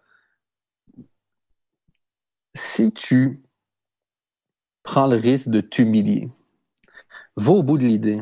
Soit fais-le de manière assez spectaculaire. Qui, après ça, va se moquer de moi? Oui. Qui va venir me, qui va venir me dire, genre, ah, j'ai écouté une partie de tes trucs, c'était pas drôle, fait. Ouais. Je sais. So. un, c'était ça le point. Puis deux, check bien le spectacle après. Tu viendras me dire encore, tu viendras critiquer le processus quand tu entendras le résultat. Mm, Et si tu trouves pas ça drôle, ce n'est pas grave. Mais mon but, moi, c'était toujours, j'ai toujours euh, adoré l'humour et les humoristes, et j'adore les jeunes J'adore ceux qui débutent parce que déjà, moi, j'étais 15 ans jeune humoriste qui n'avait pas encore débuté. et tout ce que je peux faire pour faire en sorte que les gens passent le pas entre ah, j'ai envie de le faire, ah, je le tente, je le fais. C'est pour ça que j'ai créé des concours d'humoristes. C'est pour ça que j'ai travaillé à une académie. C'est pour ça que j'ai donné des cours privés. C'est pour ça que j'ai j'ai reçu je sais pas combien de messages dans ma vie de gens qui voulaient faire ça, que j'ai essayé d'aider du mieux que je pouvais. Et c'est ce que t'envoies aussi en même temps comme message. T'es très ouvert, donc tu et, en- et là pour le coup en montrant ça, en effet, c'est encore euh, dans cet angle-là, quoi. Oui, et c'était de dire à tout le monde, faites-le. Mm. C'est comme ça, c'est pas grave. Et, de, et de- de dire, moi, ma carrière en, en Belgique a toujours été, euh, tu sais, en anglais, il y avait ça des A-list, des B-list. Moi, j'étais entre la B et la C-list. Donc, j'ai pas fait des, des, des, des- c'était pas, de- j'étais pas dans les grands humoristes. J'étais dans les humoristes que- qui sont connus par ceux qui suivent beaucoup l'humour, disons. Ouais. mais, mais tous ceux qui débutent et qui savent justement que tu sais, pas vers qui te retourner au- en Belgique quand tu commences. Là. Et euh, j'imagine qu'en France, c'est pareil. Au Québec, tu as une école, tu as des choses. t'as- Là, tu sais pas vers qui te retourner, mais tu as entendu potentiellement que, ou tu as vu qu'il y avait un des humoristes qui, lui, il faisait plaisir de donner un, de donner un coup de main. Mm. Et puis là, donc, il y a des chances que tu suives un peu ce qu'il fait. Et puis, tous ceux qui m'ont demandé des coups de main, probablement que 9 sur 10, ça me trouvait pas drôle. Hein? C'est pas... Et c'est OK, c'est normal. Mais juste leur dire, c'est la même chose que faire le livre du soirée pour moi. C'est ne te décourage pas, regarde ce que c'est en coulisses, man. Ah ouais. Mm. Et en musique, ils ont tellement ça. Je pense que tu peux pas. Les gens ont très peu d'affect envers les humoristes parce que on est toujours en représentation. Il y a toujours ton make-up sur toi. Il y a toujours, là, c'est le clown, c'est le drôle de service. En musique, n'importe quel groupe, tu as 11 anecdotes de comment ça se passe en tournée, en coulisses ou quoi que ce soit. J'y ai tant, si tu veux, que les humoristes soient considérés comme des artistes à part entière, autant que les chanteurs, les poètes, les auteurs, les écrivains, tout ça. Les écrivains, putain, la plupart des gens connaissent plus ce que les écrivains ont dit que ce que les écrivains ont écrit. Mm. Pour les Et nous, rien. C'est pour ça que j'avais commencé des podcasts que tu. ben, inspiré de ce que Mark Maron faisait aux États-Unis. Aujourd'hui, tu vois énormément de gens faire ça. C'est merveilleux. Raconte-nous. Si tu veux qu'on s'intéresse au show, il faut que tu nous parles de ce qui se passe avant le show, puis après le show, puis même pendant le show, dans ta tête et tout ça. Et c'était ça. Je veux, je veux créer. une- Je veux pas créer, je veux mettre mon caillou dans l'édifice de Mm, ceux qui, qui ont envie et qui croient que les coulisses, c'est toujours intéressant. Il y en a qui peuvent dire, ah, c'est private joke, c'est un truc, c'est de la popote interne. Non. Si de la popote interne n'intéressait pas les gens, il n'y a aucune télé-réalité qui fonctionnerait. C'est ça. Tu sais, pense-y, on regarde des émissions où des gens font à manger puis tu le manges pas à la fin. C'est dire à quel point on s'intéresse. Et puis, je trouve pas ça ridicule, je trouve ça normal que ça marche. Mais, soit, on revient toujours à ça, soit intéressant. La meilleure histoire, c'est la rédemption. Ben, regarde, je me plante, puis je faisais des débriefs des fois avec certains, puis Navo était venu me voir au Comedy Club, puis après ça, on a fait un débrief d'une heure ensemble. Fantastique. Ouais. Il n'existe plus d'ailleurs, ce podcast-là, je sais même pas où ils sont. Mais, euh, mais voilà, j'en ai enlevé. Par contre, j'en ai enlevé un. J'en ai enlevé, ben, il, y en a, il y en a un que j'ai pas mis parce que je m'étais planté en technique comme d'habitude. mais, euh, mais il y a un gag que j'ai enlevé de tous les trucs. Et puis c'était pas parce qu'il fonctionnait pas. Il fonctionnait pas, hein, mais c'était pas ça, c'était. J'essaie de faire des thèmes par soirée, puis à un moment donné, j'essaie de faire genre, je- j'essaie de faire juste des trucs trash. Et c'était hyper violent, mais Ouais. j'avais un gag qui pour moi passait dans ce contexte-là, dans cet endroit-là, et qui euh, sorti en dehors et sorti de son contexte, et là tu le laisses sur Internet, donc ça peut vraiment rester longtemps, les gens peuvent le couper comme ils veulent. J'aurais pas été à l'aise avec parce que ça c'était un un gag sur euh, je crois que c'est j'avais un gag sur la drogue du viol sur le fait que j'en avais acheté pour moi une fois parce que j'avais perdu confiance puis je voulais me dire que j'avais baisé hier même si c'était pas arrivé puis je- donc un truc absolument pas fin hein, on est entièrement d'accord mais c'était c'était juste du ce qu'on appelle du shock value c'est-à-dire Ouais. le fait de dire j'ai acheté la drogue du viol pour avoir l'espèce d'effet, c'est pour moi de quoi il parle. Puis l'histoire, puis l'histoire est dégueulasse là. Je, je m'en rends compte parce que le lendemain, quand j'ai voulu enlever la couette, euh, était ça a fait euh, scratch crotch là. J'ai ça ma couverte. ça. velcro. Tu l'avais fait, Ouais, la tu couverte l'avais fait en live? Je l'ai fait. Ouais, mais j'ai déjà fait quelques fois. Elle est souvent dans des soirées quand dans des comedy clubs quand euh, quand euh, l'heure arrive euh, tard. quand l'heure arrive, bah, des fois on a envie de s'amuser un peu. C'est un Ok. des trucs que je faisais. euh, et euh, et j'avais deux trois trucs là-dessus qui, encore une fois, dans, je pense que dans le contexte c'est c'est safe. Aujourd'hui, je suis même pas sûr que je trouve ça safe dans le contexte parce que tu sais jamais ce qui peut arriver aux gens en face de toi et, et, et je, je suis pas convaincu. Puis, tu sais, si le gag est excellent, je suis pas convaincu que ça vaille la peine, mais je l'ai enlevé parce que je dis je veux pas ça que ça reste, puis je veux pas. Ça puisse être pris hors euh, contexte et tout ça. Quoi. Ouais, et ça a l'air, Mm. ça a l'air de dramatiser des choses qui ne doivent pas être dédramatisées. J'étais pas, ça, j'étais pas à l'aise, donc je l'ai enlevé. Mm, mm. Je, je crois que je l'avais dit que j'avais enlevé ça, je suis pas certain. Mais le reste, non, un beat pour un beat, j'essaie une blague, ça fonctionne pas, ou je commence un truc, je me rends compte que j'ai pas de punchline. Oui, très bien. Mais oui, parce que tu es à l'aise avec le avec ça en fait, et que ce soit un gag réussi ou pas, on sent qu'en fait un humoriste sur la scène, il doit assumer pleinement ce qu'il dit. Mais c'est un moment là, et c'est aussi un des trucs qu'on oublie. Aller voir un humoriste sur scène, oui, il est important ton texte, évidemment. Oui, les gags sont importants, mais c'est le, c'est le moment. Est-ce qu'il se passe quelque chose? Et, je crois qu'on le voit beaucoup avec Sugar Sammy, pour prendre un, exemple. Lui, quand il fait sa promo, il se sert que de ces moments, d'interaction avec le public. Parce qu'il y a ce côté-là de, si tu sens que c'est en live, un, un callback, donc une blague sur un truc qui s'est passé il y a un moment, sur une interaction avec le public, va toujours avoir un énorme rire. S'il y a un truc qui est posé sur le fait que quelqu'un euh, a perdu son job de prof, on va dire. Puis 20 minutes après, sur scène, tu fais une faute de français, puis tu fais mais putain, ça c'est à cause que lui c'était mon prof à l'époque. Tu as mis tout le monde dans la poche là, c'est clair. Là, c'est sûr que tout le monde rigole, tu vois, parce que voilà, euh, et, et, le fait de dire, pour moi, regardez, je vais me planter, je prends toujours la même métaphore, mais c'est celle du funambule. Moi, je dis pas, je vais aller tester deux nouvelles blagues. Je dis, je vais aller tester une heure de nouveau stock. Donc, ce que je dis, c'est, je vais, au lieu de mettre la corde à 3 cm du sol et essayer de marcher dessus, tu la mets au-dessus du Grand Canyon. Et donc, c'est intéressant parce que est-ce qu'il va se planter, est-ce qu'il va pas se planter? C'est vraiment la base de la comédie. La comédie, c'est une transgression bénigne.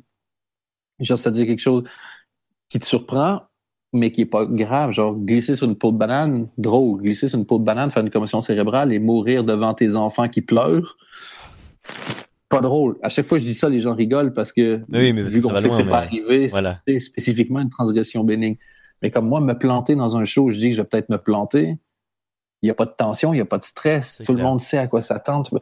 Et donc, c'est dans ça aussi que je disais tout à l'heure que c'est un faux risque. Une heure mauvais. Puis tu sais, je suis pas con non plus. Si pendant une heure c'était mauvais, j'aurais dit aux gens, je regarde, aujourd'hui, il y avait rien du tout. On s'est pas on s'est pas assez amusé. Vous êtes venus. J'ai des shows, j'ai des sketchs qui marchent. Je vais vous faire 15-20 minutes de comédie. Mm. tu es quand même dans le business du divertissement. Il faut que les gens étaient divertis. Si tu étais mauvais au point c'était divertissant, c'est pas grave. Sinon, divertir le public. Tu vois. Ouais, ouais. tu restais dans ta mission, effectivement. Et tu disais au début euh, que. Qu'est-ce que. Attends, merde, je me suis perdu. J'avais, j'avais pensé à un truc et je t'ai écouté. Ah, mais ça, c'est l'erreur. Ça, ça a été l'erreur que tu as faite parce que tu m'as écouté. Puis après ça, probablement que j'ai changé de sujet 11 fois. Puis t'as dit. Non, on n'a pas encore fait tant que ça de mini parenthèse, hein, l'air de rien. Non? Ben, j'ai changé, man. J'ai changé. Maintenant, je suis devenu, je suis devenu corporate. Je suis vendu, euh, voilà, c'est. Maintenant que je suis en Amérique du Nord. Ah, ça y est, pour le roi maintenant. Ça y est, c'est incroyable. Euh, non, mais tu parlais de te, ouais, de te, de te planter et que c'était quand même euh, qu'on le vivait mal. Oui, c'est ça. Au, tout début, on tu disais, on, se plante, on le vit mal quand même. C'est pas que ça nous touche pas, mais on fait avec. Euh, comment tu le, c'est quoi ton mal à toi, ton, ton mal-être au moment où tu le vis? Comment tu le vis, le moment où tu te plantes? T'es t'es sur scène, tu commences à faire une joke, tu vois que ça marche pas ou tu vois que le public est pas réceptif. Et quand le public est pas réceptif, ça veut 9 fois sur 10, ça veut dire c'est toi qui es pas assez marrant, là. C'est vraiment rare. Moi, ça m'est arrivé au début de me dire, ah, oh, tiens, public, t'es pas, genre, c'était, je te fais une, là, je t'en fais une mini parenthèse. J'avais été engagé pour faire les, euh, genre, le bruxellois de l'année, tournésien de l'année, namurois de l'année, tout ça. Public euh, assez compliqué de attachés politiques euh, qui sont là, pas grand monde dans la salle tout ça. J'arrive pour faire mon sketch, ça rit pas du tout. Je sors en disant putain, c'est vraiment un public de merde quoi pour ça. C'est pas, je dis pas un public pas de merde, mais de, pas réceptif à la comédie. Oui, on n'est pas dans le. Rien, rien faire quoi. Puis pour ça, il y a Renaud Rutten qui arrive derrière. en gros, c'est un gars qui raconte des blagues sur scène. Et euh, il raconte quelques blagues et le public se tape dans la cuisse, rigole super fort. Puis je fais ah lesson number one.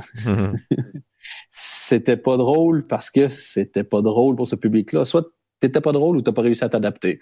Et dans deux cas, voilà. Tu peux pas attendre que le public réussisse ta carrière à ta place, là. Et, euh, et donc, il y avait ce côté-là. Et donc, quand j'arrive sur scène et que je vois que ça marche pas, il y a une espèce de sentiment de oh oh, je te dirais que c'est le même sentiment quand tu vois que le prochain arrêt sur l'autoroute est dans 32 km et tu as clairement envie de chier. c'est exactement le. J'avais oublié oh, oh. les métaphores de Dan. Ouais, désolé pour la vulgarité, mais pour le coup, c'est vraiment la bonne parce que là, tu regardes autour de toi pour des solutions, il n'y en a pas vraiment. parce que tu es coincé dans mm. ce moment-là avec la peur au ventre. Ouais. Et tu te dis, OK, qu'est-ce que je peux faire? Moi, mon cerveau se met à spinner. Maintenant que j'ai plus de stock, je fais, OK, ça peut être quoi le prochain sketch? Qu'est-ce qui peut marcher? Qu'est-ce que je peux faire? Qu'est-ce que est-ce que je peux essayer de faire un reset avec le public? Est-ce que, est-ce que je recapte leur attention? Est-ce que je m'arrête? Est-ce que, est-ce que je m'assois sur la scène? est-ce que je commence à interagir avec le public ou est-ce que tu dois deviner si tu penses que tu vas être capable de rattraper la situation? Mm-hmm. Et si tu penses que tu n'es pas capable de juste mordre sur le protège-dents, comme disent les Anglais dans, pour les sports de combat, c'est juste tu baisses la tête, tu affrontes la tempête pendant une heure, tu, et puis après ça, tu te casses, tu vois. Mais la différence, la plus grosse différence qu'il y a aujourd'hui, c'est pendant quelques années au début, si ça se passe mal au début, j'avais aucune capacité à rattraper les choses. Ouais, voilà, j'allais dire là comment tu le racontes d'emblée, tu es dans la réflexion sur comment ou dans la réaction même plutôt. Euh, qu'est-ce que je peux faire? Alors que oui, ça, ça vient peut-être avec l'expérience. C'est ça. Les premières fois, c'est juste Oh no, ça va être long. Et j'avais eu ça dans un concours. À un moment donné, j'avais fait un, j'avais fait un 15 minutes une journée, cartonne, vraiment, j'avais cartonné. Le lendemain, je vais faire un 45 au bout de 5 minutes, je fais Oh non, je suis mauvais. Fuck. Et, et là, tu n'as pas de ressources, mais au début, tu n'essayes même rien. Tu fais juste faire ton show, puis euh, tu fais la pire chose que tout le monde puisse faire sur scène, c'est-à-dire t'accélères. Et comme ça, il n'y a, plus rien, il n'y a vraiment plus rien qui est marrant. C'est impossible que tu ne laisses même pas une chance aux gens de te trouver bon. Là. Et, euh, et donc, c'est Ça, ça se finit le plus vite possible, au revoir. Ouais, c'est ça, exactement. Mais après ça, j'ai eu des situations où, des fois, c'est tellement intense. Il, il, arrive le moment où c'est toujours cliché parce que tu vois ça dans tous les livres et tous les trucs, mais you just let go, man. Tu juste t'abandonnes, tu fais bah, c'est comme ça, c'est comme ça. Genre, deux moments pour calculer genre la différence d'attitude. Premier moment, je suis booké pour un festival dans le sud-ouest de la France. Patelin, dont j'oublie totalement le nom. Les gens hyper gentils, mais je fais genre 6-7 heures de train pour y aller, de transport au total en train pour y aller. J'arrive sur place, ils sont plusieurs, ils sont gentils, on fait un buffet, ils m'installent dans une. Ils me disent juste, OK, dans le festival, à l'époque, on était plus dans, en gros, des vieux humoristes. C'est pas péjoratif, mais genre humour plutôt un peu plus vieille génération. Et là, on avait envie de renouveler le, festival, donc on a booké des jeunes stand-uppers à la place. Mm-hmm. Donc c'était genre Visorek, Cody euh, et, et, moi à trois jours, un show par soir à trois jours de différence. Et euh, il me dit, je vais pas te mentir, il n'y a pas beaucoup de réservations. Je fais, euh, OK, quand tu dis pas beaucoup, c'est une salle de 250, 300. Tu vois. Il me dit, bah, on est peut-être quoi, vingtaine. Ah oui. Putain. Il dit, ce qu'on pensait faire, c'est pas ouvrir les rideaux sur la scène. On va mettre des manches debout sur la scène, puis un micro un peu derrière, et donc tu pourrais faire ton show en mode cabaret. Et ce qui en soi est non seulement excessivement humiliant, mais très gentil. Oui. c'est vraiment très Parce qu'il t'évite, t'évite l'énorme bide, tu vois. Et j'arrive, je me suis dit, toute ma vie, il y en avait 22. J'ai eu le temps de les compter 15 fois. J'arrive, je dis bonjour. Déjà, il entend mon, il entend mon accent. Il y en a une partie qui savait pas que j'étais québécois. Et clairement, l'autre partie pensait que j'étais André-Philippe Gagnon, l'imitateur. et ça a été long. Et là, tu es collé à eux sur une scène éclairée et dans ta tête, tu fais, OK, 57 minutes. OK, je suis à cet endroit du spectacle, 52 minutes. OK, je suis à cet endroit-là du spectacle, 48 minutes. Et quand c'est ça, tu déroules juste le spectacle? Tu déroules le spectacle. En fait, il y a une espèce de moment. Tu cherches voir s'il y a une personne qui s'amuse. Et j'essaye d'aller la regarder régulièrement. Pas trop pour pas qu'elle comprenne et que ça devienne creepy. Mais de me dire, OK, aujourd'hui, je joue pour toi. Et puis, tu as plein de trucs qui se développent. Moi, je finissais par me dire, si j'avais été voir un humoriste que j'adore dans une salle semi-vide, puis tout le monde se fait chier, mais moi, je l'aime. Je, veux que l'anecdote, ce soit et il a putain de tout donné, quoi. Mm. Parce que t'as plus rien à perdre. Il t'aime pas. Joue à fond pour ceux, pour ceux qui t'aiment, Même si c'est pour une personne, joue pour cette personne-là. Et fais, faisant, créant une histoire. Il y a aussi le truc de se dire, OK, là, c'est nul, mais je sais que je vais pouvoir raconter l'anecdote. Donc, qu'est-ce que je vais pouvoir raconter quand je, parlerai de cette anecdote-là? Ça, c'est un truc qui est toujours aussi. On retrouve aussi tout le temps cette idée de l'échec, c'est pas grave, ça nourrit de quelque chose d'autre, quoi. Ouais, de dire, OK, c'est le moment désagréable. Ensuite, de, si c'est ça, les moments désagréables de ta vie, t'as une putain de belle vie. Mm. Donc, tais-toi et puis fais ton truc. Sois souriant. Puis il y a le fuck it, improvise. De toute façon, il n'aime pas ton matériel, qu'est-ce que ça peut foutre, tu vois. Et, euh, et donc ça, tu, finis par jouer avec ça en disant, OK, c'est peut-être mon, mon attitude. Est-ce que je suis trop lent? Est-ce que je, est-ce que je vais, il faut être confiant en ça. Est-ce que je vais juste adresser le moment? OK, ça se passe pas exactement comme, voilà. Adresse le moment, dis-le, fait. Bon, pour l'instant, sur une échelle de 1 à 10, qui vient seulement de réaliser qu'il est en train de rater une game de foot importante? Et tu, parce que y a, le public va, je pense, toujours, toujours euh, te donner beaucoup de crédit si tu es lucide et si tu respectes ce qui se passe. Mm OK, ça se passe moins bien, fait bon. Pour l'instant, moi, je dirais que je cartonne. Qu'est-ce que vous en pensez? Parce que tu peux jamais dire que tu es mauvais. Parce que c'est là, c'est pathétique. Ça devient genre, il y a de la pitié qui s'installe. Et, euh, et donc, il faut que tu trouves une manière d'être amusant en disant, en fait, il faut qu'ils sentent que tu sais que ça se passe mal et que ça te dérange pas et que tu vas essayer de faire en sorte que ce soit une bonne soirée. Et dire, tu sais quoi, peut-être qu'on se connaît pas. Hein, c'est peut-être ça. Peut-être que vous êtes mal à l'aise. J'ai peut-être couché avec quelqu'un dans votre famille. Peut-être que j'ai la même face que quelqu'un que vous aimez pas aussi. Ça peut, non, mais ça, ça peut, ça peut arriver. On m'a dit que j'avais une face excessivement banale. et puis, et puis tu commences en disant, là, j'imagine que ça va se lancer aux portes pour discuter un peu, mais juste deux personnes au hasard, on discute un peu puis on reprend si tu vois que la personne est, détendue et que toi est calme et cherche à te divertir, il y a de l'agressivité qui tombe. Je ne sais pas pourquoi. Il y a de l'agressivité quand tu vois quelqu'un faire un spectacle que tu trouves pas drôle, qu'il n'y a pas dans d'autres types d'art. Il n'y a pas ça en musique. Tu n'aimes juste pas sa musique. Tu fais pas comme trou du cul qui pense qu'un dos après un sol, c'est une bonne idée. c'est vrai.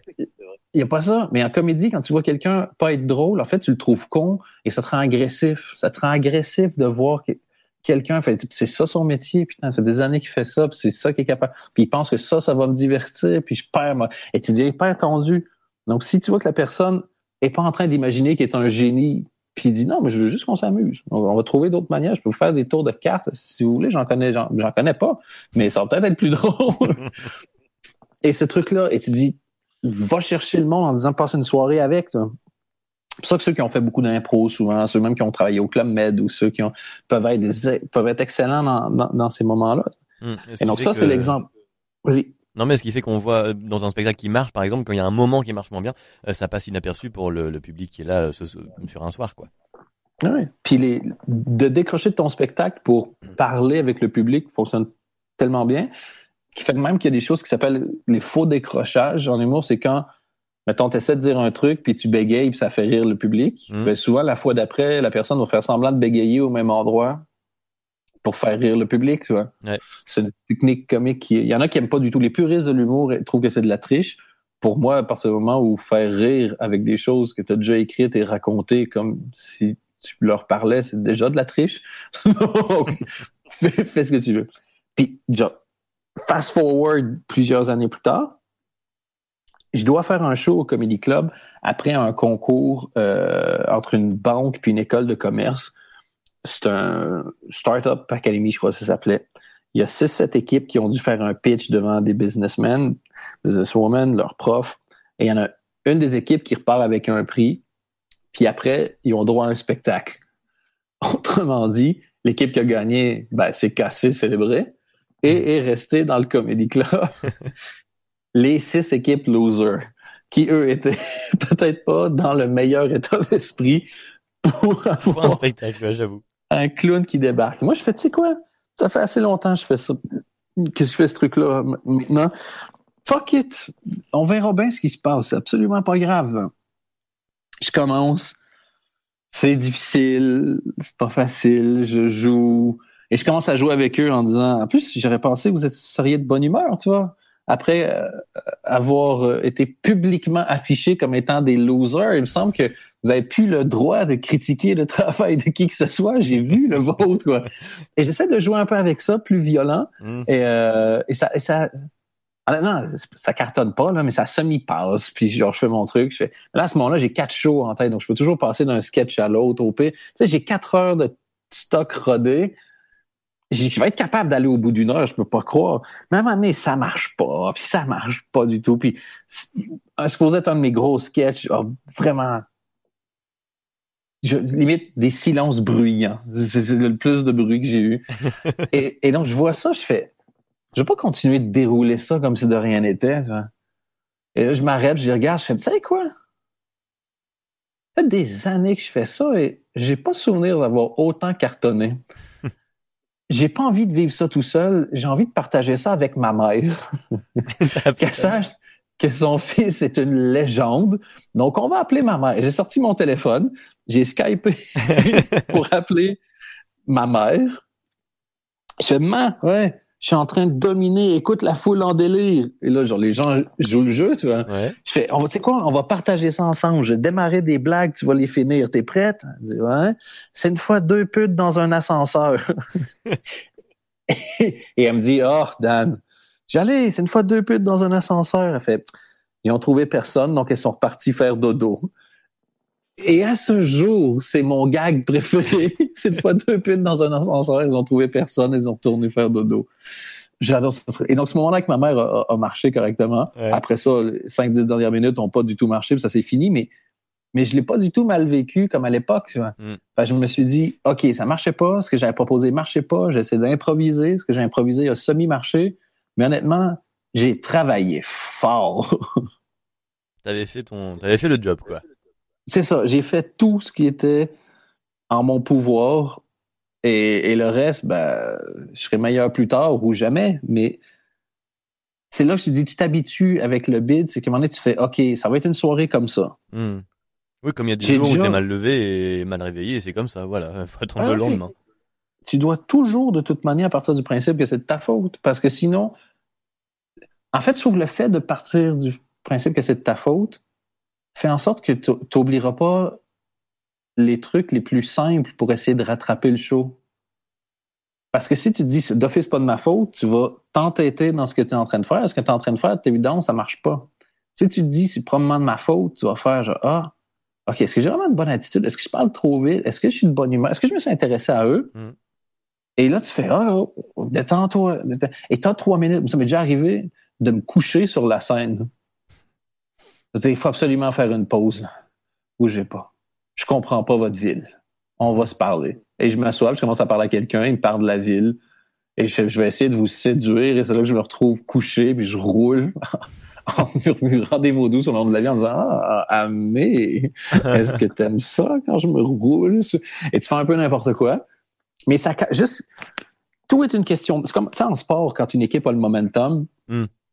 c'est dur. Euh, d'essayer d'aller marquer pendant ce temps-là. Ça fait juste, tu dois d'abord changer le momentum. Si, si le mood n'est pas bon, change-le. Parce qu'à l'inverse, quand le mood est excellent, tu dis bonjour, puis les gens seront morts de rire. Donc, je considère que faut, quand tu es humoriste, il faut pas que tu oublies qu'une partie de ta job, c'est en gros, c'est des préliminaires. Et les préliminaires, c'est amener les gens dans un mood où ce que tu vas dire va être drôle. Mm-hmm. et, et, ça, pour moi, c'est une série d'échecs que j'ai vécu. C'est ne pas avoir compris ça d'avoir directement commencé avec le matériel. mais tu prends les gens à froid et c'est pas. Et là, toi, tu es de plus en plus intense dans ton truc, mais oui, ils t'ont pas suivi. Va les chercher où ils sont. C'est ça ta job. Tu es supposé être un professionnel. Et en même temps, ça vient avec le fait que on nous dit tout le temps qu'il euh, faut aller euh, tout de suite euh, au but, à l'essentiel. Enfin, si on prend par exemple des shows comme La France en incroyable talent ou autres pays, euh, t'as deux minutes pour convaincre, il faut aller là, tout de suite au, point euh, culminant, il faut scotcher tout le monde tout de suite. Donc peut-être que c'est ça, c'est inconsciemment, on veut aller tout de suite au meilleur. Oui, mais c'est une autre technique aussi. Des fois, puis on s'en parle, je parlais souvent avec des amis. Est-ce que tu brûles ton meilleur sketch au début, puis tu t'en sers pour réchauffer? Ouais. Là, tu as une heure, c'est aussi plus long, ou tu as un 15 minutes plus long. En deux minutes, ouais, il faut que tu aies un punch. Mais si tu as deux minutes, tu as besoin d'avoir un, énorme punch. tu peux aussi utiliser le, la, la montée. Tu sais, je prends l'exemple avec la musique. Il y a peu de notes qui sont plus célèbres dans l'histoire de la musique euh, contemporaine, récente, ben, semi-récente, que le End Die de Whitney Houston dans I Will Always Love You après le coup de drum. Ouais. Si elle commence avec cette note-là, la note ne te fait aucun effet. Si, elle est géniale, la note. Donc tu fais comme Holy shit, la fille, a sait chanter. Mais elle n'a absolument pas l'impact émotionnel. Toutes mm. les chansons d'Adèle sont construites comme ça. Intro, premier couplet, premier refrain, deuxième couplet, deuxième refrain, bridge, montée, refrain, refrain un octave plus haut. Mm. Parce que quand elle hurle à la fin son refrain un octave plus haut, pour utiliser l'expression de, de nos amis humoristes au Québec, j'adore, qui s'appelle Corinne Côté, les larmes te sortent directement du chest. Mais si elle commence avec ça, l'octave, ça ne fonctionne pas. Tout est une montée et une tension dramatique, une coupe. L'humour, c'est de la coupure aussi. C'est toujours des coupures. C'est c'est des cassures, c'est des, c'est toujours un truc surprenant. Joe Guérin, je vous incite vraiment à le suivre aussi, euh, Maurice québécois. Il y avait en faux fait des séquences Joe le mécano qui était assez drôle. C'était vraiment drôle. Et lui, il y a un truc comme ça en disant, euh, le, ouais, c'est un, de la relève. Il était en première partie de Pierre Bruno Rivard, que lui, tu as probablement déjà entendu parler, avec le carré de sable, entre autres. Et je l'ai vu cette semaine. Super gars. Et un de ses gags, euh, et je suis toujours en retard de faire les gags des autres parce que je lui rendrai pas justice, mais Imaginez ce gag-là, mais dit de manière drôle. Il dit, c'est pas facile pour moi d'être ici euh, ce soir dans un bar et, ça fait vraiment longtemps que ma copine me tanne pour, euh, pour que je, fasse un mois sans alcool et, euh, et, et, moi j'avais pas trop envie à la base et en plus je vois tout le monde boire ici mais je dois vous dire que je suis excessivement fier de pouvoir vous dire que ben justement demain je célèbre mon premier mois sans copine Toi, la, la, cassure, elle est, c'est évident, elle est où? La montée, le, misleading, je t'amène à mm-hmm. une place. Je te... S'il commence en disant, ça fait un mois que j'ai pas de copine, ben. Voilà, c'est fini. Merci, bonsoir. c'est ça. Mais, euh, mais c'est, voilà, c'est des, des, choses comme ça. Et, et je dis pas qu'il faut se planter pour, parce qu'il y en a qui, la phrase, c'est genre, soit tu gagnes, soit tu apprends. Et tu peux aussi apprendre en gagnant, Mais, moi, j'ai toujours aimé réussir et échouer pour des raisons différentes. Je pense que tu as besoin des deux. Réussir te donne la confiance et, l'envie et l'énergie de continuer parce que tu mm. vas avoir envie d'abandonner très souvent. Et échouer te redonne euh, un peu de un petit peu d'intensité sur le sur l'édition quand tout se passe bien, tout peut être drôle. ça, marche une fois sur deux. Et ça, ça... Non, mais ça, je l'ai mal fait. Tandis que quand ça se plante, tu fais, OK, clairement, ça, c'est de la merde, ça, c'est de la merde, ça, tu deviens beaucoup plus dur avec toi-même mm. et t'améliores. Donc, te permet de t'améliorer. Mais, mais si vous voulez faire de l'humour, je vous donnerai à peu près le même conseil que si vous voulez faire de la boxe. Si tu veux gagner, il faut que tu sois prêt à prendre des coups. Sinon, fais pas ça. Ouais. T'aimes bien Rocky?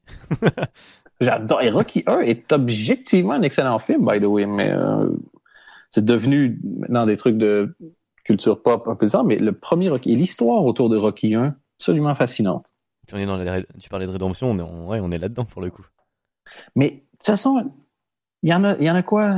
Six histoires à peu près ouais, ça C'est toujours Fish Out of Water, euh, Rédemption, le Seul contre tous. Tu sais, il y a il y a que quelques histoires. Euh, Cassandre, celui que personne croit, puis finalement, euh, il y avait raison. mais ça, c'est peut-être pas une catégorie, mais je sais ça, qu'on dit qu'il y a six histoires. Raconte la tienne bien. Mmh. Wow. bah écoute, ce sera peut-être bien le mot de la fin, qu'est-ce qu'on dit C'est fantastique. De toute façon, moi j'ai l'impression que je t'ai pas laissé parler, donc je m'étais dit je vais faire une pause s'il y a quelque chose à ajouter ou s'il veut poser une question. Je, non, mais je ben, j'ai pas besoin de parler beaucoup puisque tu euh, es euh, bourré d'histoires à raconter. Donc euh, non, c'est génial. non, mais ce sera le mot de la fin. Écoute, c'est parfait. Juste une dernière question. T'aimes bien les chats? Je, je suis allergique. ok, il y avait un truc. Non, je voulais juste une question qui avait absolument rien à voir et comme t'avais que des chiens, au moins, on a, on a...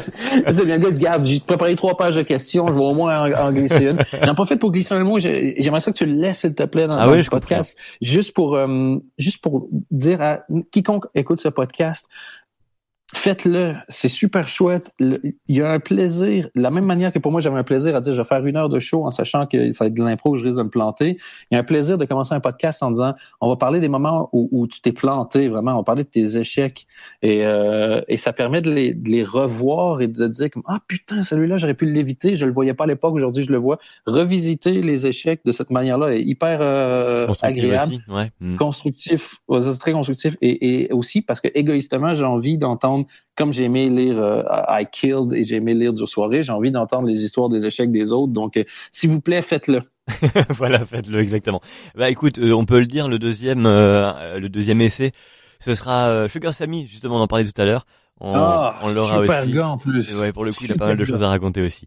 Euh, si oui, j'avais, si si, bah tu vois, il y a des trucs qui reviennent. Voilà, je suis plus dans la phase spectateur, ça y est. Euh, t'avais, on avait parlé euh, de, bah, t'as parlé des échecs de tout au début, ce qui ma foi, euh, ouais, semble normal de peut-être moins bien les vivre à ce moment-là, même si tu rebondis. Euh, mais là, t'as parlé de dernièrement où tu t'es relancé au Québec, ce qui était comme un nouveau début, mais avec ton bagage, ton expérience. Et il y a eu re, euh, bide, re moment pas très agréable. Comment celui-là, du coup, tu le, euh, tu le vis ou tu le perçois par rapport euh, bah, aux autres qui étaient peut-être plus logiques? Euh, moins désemparé, dans le sens que la première fois, tu sais pas ce qui t'arrive. Hmm. C'est juste que ah, des fois ça marche, des fois ça marche pas. C'est l'impression que c'est un tour de magie. Mais beaucoup plus dur sur l'ego. Parce que tu ah arrives là et t'es présenté aussi en disant c'est un gars qui a une carrière ailleurs, puis il y a toujours ce côté-là, genre il a réussi ailleurs, mais il sera pas assez bon pour ici, dans ma tête à moi, hein, mais et, et puis arriver, puis être avec d'autres humoristes qui ont plus d'expérience que toi au final et, euh, et de te planter, puis les autres te donnent des conseils. Moi, je fais mes tournées, puis si j'ai des premières parties, donc des conseils, j'en reçois plus. Tu sais, je, je suis pas dans des situations où je croise des gens qui m'en donnent, pas Dans parce que j'en ai besoin de conseils. Oui, c'est tu disais, les gens viennent te demander, voilà. Ouais. C'est ça. Et, euh, et parce que c'est le, parce que c'est le contexte. Mais je veux dire, mais là, tu te fais donner des conseils, mais tu as l'impression de. Et c'est avec amour et bienveillance, mais tu te sens un peu comme, un, comme une recrue, comme si tu n'étais pas assez bon. Et à ce côté-là, tu, ça a été vraiment c'est dur pour moi de lutter le. Je suis au-dessus du fait de recevoir des conseils, ce qui fait toi un trou du cul, toi, carrément. tu t'as pensé ça de toi, à ce moment-là? non, mais c'est juste dur à accepter. Sinon, c'est moi qui donne les conseils. Vois, il a dit, mais c'est quoi ton objectif? Tu veux t'améliorer, tu veux pas t'améliorer. Et, et j'avais pas eu de fun, mais je m'étais dit, je vais certainement pas m'arrêter là parce que si j'arrête de faire du stand-up, je fais une pause genre indéterminée, ça sera pas parce que ça a mal marché. Parce que ça, c'est pas arrêter de faire du stand-up. Ça, c'est faire un, throw a tantrum, qu'ils disent en anglais. C'est faire une crise. Hmm. Et ça sera pas ça. Et donc, j'ai attendu de rejouer jusqu'à ce que ça marche. Puis la fois où j'ai joué, ça a bien marché. Je fais OK. je sais que j'ai pas envie de le faire. Voilà, c'est ça. C'est ça. Et que c'est un vrai, j'ai pas envie de le faire. Pas un, voilà. Mais ça m'a appris, c'était une année d'humilité. Moi, je suis revenu au Québec, j'ai dû apprendre, là, je vais faire un remplacement en radio, donc je dois réapprendre les filtres et les codes de cette radio-là euh, au Québec, le stand-up, j'ai écrit pour d'autres, et, vraiment de me dire comme, t'es plus dans une phase de, de uniquement de production, tu es dans une nouvelle phase de repartir à, zéro sur certaines choses et réapprendre. Et, euh, et, et j'aimerais dire que c'était facile, mais ça, me fait vraiment chier d'ailleurs de, l'admettre, mais j'ai trouvé ça dur. Et tu dis, mec, c'est quoi ton problème? Tu as des gens de talent. si tu commençais puis on disait, lui, il va te donner une demi-heure de commentaires et te school, ça vaut, ça vaut la lune. Et j'ai trouvé ça dur de me mettre dans un mindset de c'est normal, prends-le, humilité continue. Et je fais, ben écoute, tant mieux. Ça a été dur, c'est que c'était vraiment nécessaire. Donc, euh, donc après ça, j'ai cherché ça un petit peu autour pour essayer de continuer et de, de voilà, dans une phase où tu t'améliores et où tu, tu, te tais et t'apprends. Ouais. Bon bah écoute, bah, réapprends bien la radio. Et oui, écrire aussi, pareil, tu disais, on parlait des livres tout à l'heure, tu t'es mis à écrire un livre. Alors, euh, en, est-ce que c'est un faux risque aussi entre guillemets dans le sens où, comme tu le publies régulièrement, tu as un retour des gens, ce qui retrouve, ce qui, euh, ce qui fait que tu retrouves le mode de fonctionnement euh, de l'humoriste qui va tester ses vannes? Ah, j'avais même pas vu ça comme ça, mais oui, effectivement, c'est un, un, excellent commentaire. non, c'est plus simple que ça. En gros, sur un Patreon, je fais un livre où je publie un chapitre par semaine pendant 52 semaines pour avoir un livre à la fin. Mm. C'était l'idée de base. Il y, en avait deux. La première, tout simplement, à m'obliger à écrire un livre parce que je trouvais que c'était une bonne idée, puis sinon, j'allais pas le faire.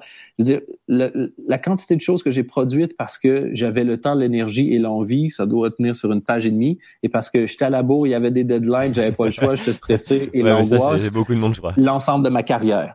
Et donc, au lieu de militer pour trouver des situations où je suis bien pour écrire, maintenant, je me fais pas chier. Puis c'était pour ça, pour le spectacle aussi, je fais, bah, j'ai 8 heures. Moi, tu obligé de dire quelque chose quand je vais être sur scène, donc je vais avoir un show. Hmm. Donc, en fait, bizarrement, ce stress, il y en a qui disent, ah, tu te mets de la pression, tu te mets du stress. Je fais, putain, non, mais je m'en enlève. Parce que c'est plus la volonté qui me fait avancer, c'est l'adrénaline, l'énergie et l'obligation. Mais moi, donc j'ai pas besoin de me dire, ah, il faudrait que j'écrive. Si je n'écris pas maintenant, demain, je vais être en situation de panique, puis je vais être obligé de le faire anyways. Donc, ça, c'était pour ma facilité. Et deux, c'était pour ramener euh, un côté fun au processus d'écriture dans la, dans la publication. L'idée m'est tout simplement venue quand, à Noël, je me suis dit, t'imagines si J.K. Rowling disait à tout le monde, le 31 décembre, si vous abonnez à telle page, je vous publie 25 pages sur l'adolescence de Dumbledore. Hmm. Elle fait exploser Internet, tu vois. Ouais. Et je fais, ah, oh, putain, ouais, c'est vrai, il faudrait commencer à amener l'écriture de cette manière-là, que ce soit attendu de cette manière-là. Il y a une fille qui s'appelle Marie Laberge au Québec, une auteure très connue ici, qui a fait des choses qui ont été publiées en France aussi d'ailleurs. Au moment donné, pendant un an, elle avait fait des correspondances où tu t'abonnais, puis genre une fois par mois ou une fois par lettre, tu recevais une, lettre par la poste. C'était comme si tu avais de la correspondance avec quelqu'un. Ah ouais, c'est bien ça. C'était super, je trouve ça génial. Et non, moi, je me suis dit, je vais le sortir comme une série. Donc, je savais que ce que je voulais écrire, c'était un thriller. Et donc, à chaque semaine, tu vas sortir un truc avec un cliffhanger derrière.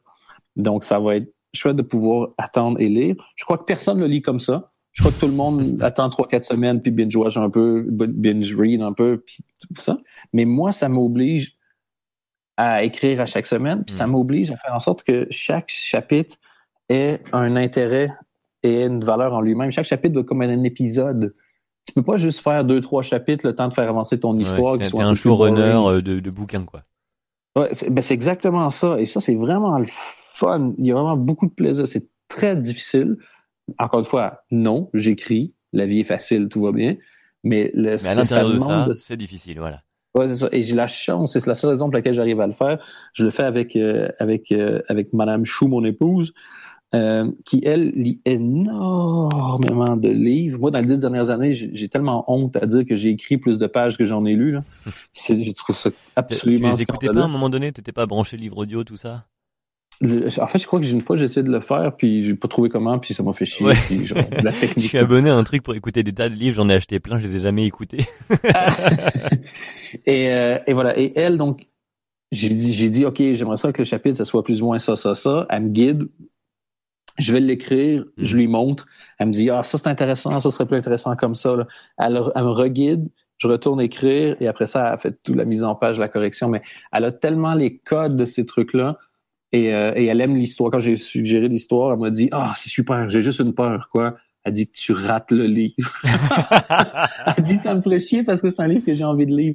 De lire. Donc, elle dit ça me fait chier de pas pouvoir le lire comme une lectrice, mais comme ça au moins, je sais que ça va bien aller. Et moi, c'est hyper rassurant parce que je peux produire beaucoup en me disant de toute façon, j'ai quelqu'un en qui j'ai totalement confiance qui va être capable de me guider, me remettre sur le droit chemin si euh, si je me trompe, hmm. si j'écris des trucs. Et donc, il y a des chapitres qu'elle a peu touchés parce qu'elle a trouvé ça bien, et d'autres, je, je les ai recommencés six fois et, elle avait raison, tu vois, à la fin, tu fais comme, oh les cows, une chance tu m'as dit ça, sinon le. c'est le danger. Si au chapitre 2, ça part déjà en couille, ben, le livre va être chiant, tout le monde s'en fout, puis moi j'ai plus de plaisir à l'écrire, donc faut t'assurer, c'est ça aussi, qu'il tienne la route euh, tout le long.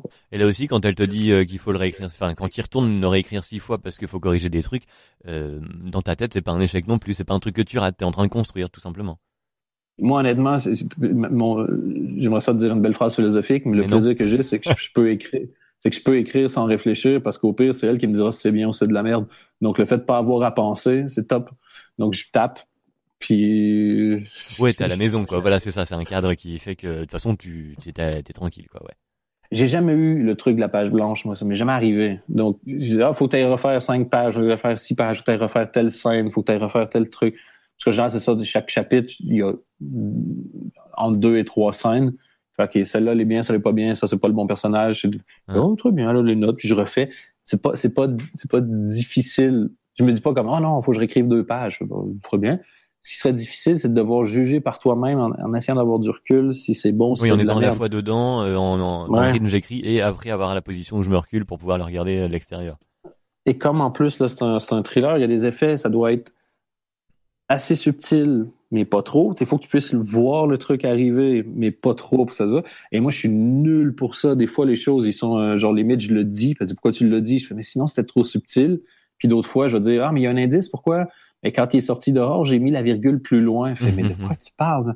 Et donc, elle me permet aussi de doser ce truc-là pour que les effets soient réussis. Et, puis, et, et ça peut vite, dans des trucs-là, être complètement cliché aussi. Et donc, ça, j'écris en, en, me sentant safe parce que je sais qu'elle va pouvoir être le, le garde-fou de toutes ces choses-là parce qu'elle a une excellente vision. Donc, euh, je suis mmh. très content. Dommage qu'elle soit conne. et laide et désagréable et qu'elle mange des, des bébés chats vivants. Ah, bah, c'est ça, voilà, on y revient. c'est ça qu'il n'y a pas de chat. Euh. Du coup, euh, ouais, tu parlais de, de page blanche, c'est marrant que t'aies pas ça de, de la, le problème de la page blanche parce que ça pourrait être un autre euh, sentiment d'échec, ça, quand t'es là dans ton truc, tu, tu dois écrire ou tu veux écrire et il y a rien. Oui, je pense que la page blanche, c'est un mythe. Et ça, et ah mais moi alors c'est pas que j'ai pas la c'est pas que j'ai le truc de la page blanche. Moi c'est un autre phénomène c'est que je si, si j'ai pas le truc comme toi de la deadline avec un une date limite imposée etc je vais faire euh, je vais prendre mon temps pour écrire un truc. Le truc je vais le lire. Au moment où je l'écris je fais ça va je prends cinq minutes je reviens je relis ma page non c'est de la merde et la page est jetée donc c'est pas de la page blanche en soi mais il y a pas de page pour autant tu vois ce que je veux dire? Oui oui mais c'est mais c'est ça ben, en fait c'est pour ça que je dis qu'il n'y a pas de la page blanche écris écris pars du principe que de toute façon, tu dois écrire cinq fois. Tu sais, si tu gardes 20% de ce que tu écris, c'est déjà bon. Donc, tu vas écrire une bonne page, écris-en cinq. Oui, voilà, c'est ça. pas, juste, ne t'arrête pas. Ce qui est dur pour moi, c'est de s'asseoir, se mettre dans les conditions, se lancer. C'est comme une cartouche d'énergie. Ouais. Même là, pour le bouquin, c'est tu te mets au PC, oui. t'es installé, etc. pour euh, genre deux heures ou? Moi, c'est des unités de, pas des unités de temps, des unités de sens. Là. Je okay. vais écrire, OK, cette scène-là, c'est bon. Mais c'est qu'à chaque fois que tu veux écrire une nouvelle scène, réécrire une scène, c'est à chaque fois une nouvelle cartouche d'énergie que tu dois okay. remettre de, je me repose, je me remets. Et c'est ça, des fois, dans une journée, quand j'ai, parce que j'écris beaucoup, j'ai beaucoup de choses pour d'autres, pour le Québec, pour la France, pour le, pour mes projets à moi, les projets des autres. Et donc, à un moment donné, quand ça fait 6-7 fois que tu remets une cartouche et que tu dois te rasseoir, remettre le casque, moi, j'ai une espèce de rituel, là, des choses, tu sais, qui fonctionnent mieux avec toi. Là. Mmh. Donc, j'ai mon truc ci, mon truc ça, je me remets, je fais OK. Hein? Des trucs d'écrivain. ouais, c'est ça, mais tu, peu importe ce qui marche pour toi, utilise-le. C'est ça aussi, je me suis rendu compte, à un moment donné, arrête de te faire chier. T'écris mieux la nuit, ben, fuck it, t'écris mieux la nuit. T'écris mieux le jour, fuck it, t'écris mieux le jour. T'écris mieux ça, t'écris mieux avec de l'eau, t'écris mieux... Moi, quand je fais une pause, il faut que je fasse un exercice physique quelconque. Le fait de faire remonter mon rythme cardiaque, reset mon cerveau. Ouais. Ben, peu importe. Je suis un épais qui, moi, après un chapitre, fait 15 pompes et qui a l'air probablement d'un crétin avec mon chien qui vient me licher le cou pendant ce temps-là, que ça me demande ce que je fais. Mais, mais ça change rien. Moi, mon job, c'est d'écrire. Si c'est ça qui me permet de faire mon job, ris de moi pendant que je fais des pompes, puis moi, pour ça, je vais aller faire dodo euh, en vacances dans le nord de la France parce que je suis riche. Non, le. Je pense mais, pas. Euh, je pense pas que c'est la bonne destination, mais. mais c'est ça, c'est juste de dire comme. Et des fois, quand je regarde mon horaire, c'est ça qui me fatigue. C'est de me dire, OK, là, je dois écrire pour ça, pour ça, pour ça. Je sais que j'aurai quatre fois où je vais me vider. Parce que quand tu as fini d'écrire quelque chose, tu t'es vidé. Ouais, ouais, ouais. Là, je vais être vidé et je vais devoir faire un reset, remettre une cartouche, me revider. Et ça fait très. Genre, euh, on, deux degrés de lecture, ce que je suis en train de dire, mais c'est, pour une des rares fois, c'est absolument pas voulu, c'est dégueulasse. Hein. mais euh, ouais. mais c'est vraiment ça qui est. Parce qu'écrire, c'est facile. S'asseoir, s'asseoir à son poste et taper le premier mot, c'est difficile. Le reste, ça va tout seul. Mm. C'est pour ça, moi, ça me toujours fait rire. Les gens disent, ah, mais j'ai pas écrit aujourd'hui, j'avais pas d'inspiration. On fait, oh, T'attendais quoi qu'une licorne vienne te la livrer? T'écris pas parce que de l'inspiration, t'écris parce que t'as quelque chose à écrire. Tu crois que les gens qui travaillent dans, dans un métier qu'ils aiment pas, ils attendent l'envie avant d'aller à la job? Non. ouais, la métaphore est bonne une fois de plus, mais, mais pour autant, t'avoues qu'il y a des jours où t'es inspiré et d'autres pas ou moins.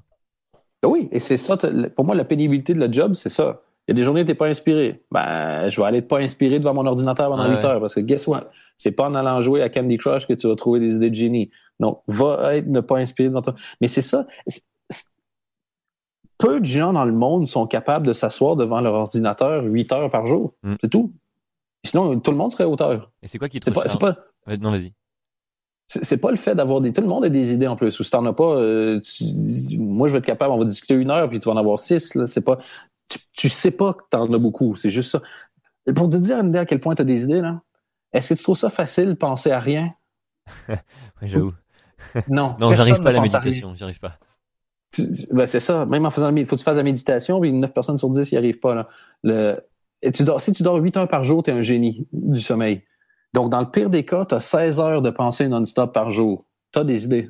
Mm. Et puis, même si, genre, 99% de ce que tu penses, c'est de la merde, ben 1% de 16 heures, guess what? Tu as, beaucoup de minutes d'idées par jour quand même. C'est pas ça. La, la difficulté, c'est de se mettre à son ordinateur. Et moi, j'ai une phrase qui m'aide beaucoup. Et probablement pour le trois quarts des gens, ça va rien changer. Mais si toi, ça t'aide, je suis très content pour la partager. Alors, faudrait que je me mette je dans m'installe mon- pour l'écouter. Faudrait que j'aille travailler. Ouais. Ça, c'est la première phrase. Oui, mais j'ai pas envie. Et c'est la phrase d'après. C'est pas grave. Même si t'as pas envie, fais-le. Hmm. Et là, c'est pas grave. Genre, la journée où j'ai réalisé que même si j'avais pas envie, je, je pouvais le faire quand même. Genre, c'est pas grave de pas avoir envie. Tu vas juste aller le faire en n'ayant pas envie, c'est tout. Hmm. Je fais, mais moins facile, c'est- mais voilà, ouais, c'est vrai.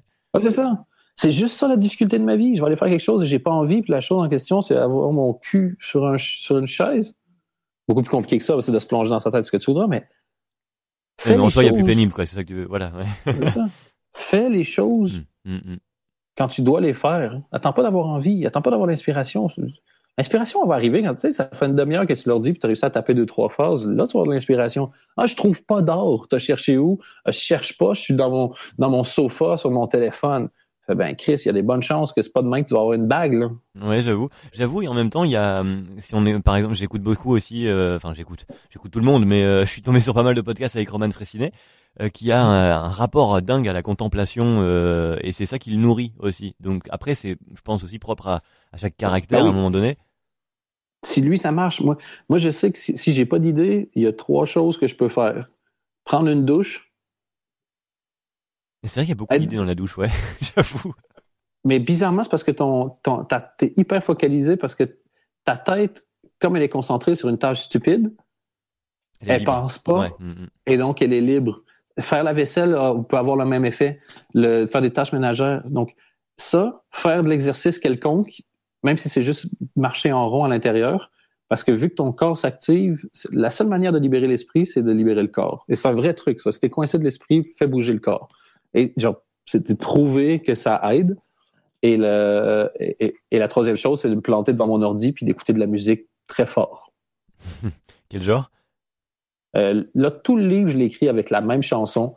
C'est les quatre minutes. D'habitude, je vais écouter n'importe quoi, n'importe quoi qui soit émotionnel, parce que mais un truc très fort, très émotionnel, ça fait ça fait bouger les choses dans ta tête et dans ton corps, et, et ça peut relancer les choses. Mais là, quand je vais être focus, je mets le thème du film euh, avec euh, de Dan Brown, le, le Da Vinci Code. Ah. C'est Hans Zimmer qui fait ça, les Chevaliers de San Real. Et, et c'est un petit truc épique comme ça, euh, ça dure quatre minutes. Mais quand je le mets dedans, je suis déjà, je suis déjà au- dans un truc de mystère. Je suis déjà au Louvre. Il me semble qu'il y a déjà des meurtres, il y a déjà des trucs, il y a déjà des taxis qui vont vite, il y a des gens en, en, en, en, en- s'appelle, en imperméable qui, qui se retournent dans la rue. Tu vois, le, T'es plongé dans, ouais, t'es, le- t'es plongé dans une ambiance qui fait que, euh, tout est un mood. Ce que tu vends, c'est un mood. Donc, si toi, tu le ressens, tu avoir plus de facilité à le, à le produire. C'est c'est comme de la pornographie de création. plus de chances d'avoir envie si tu regardes des gens en train de le faire.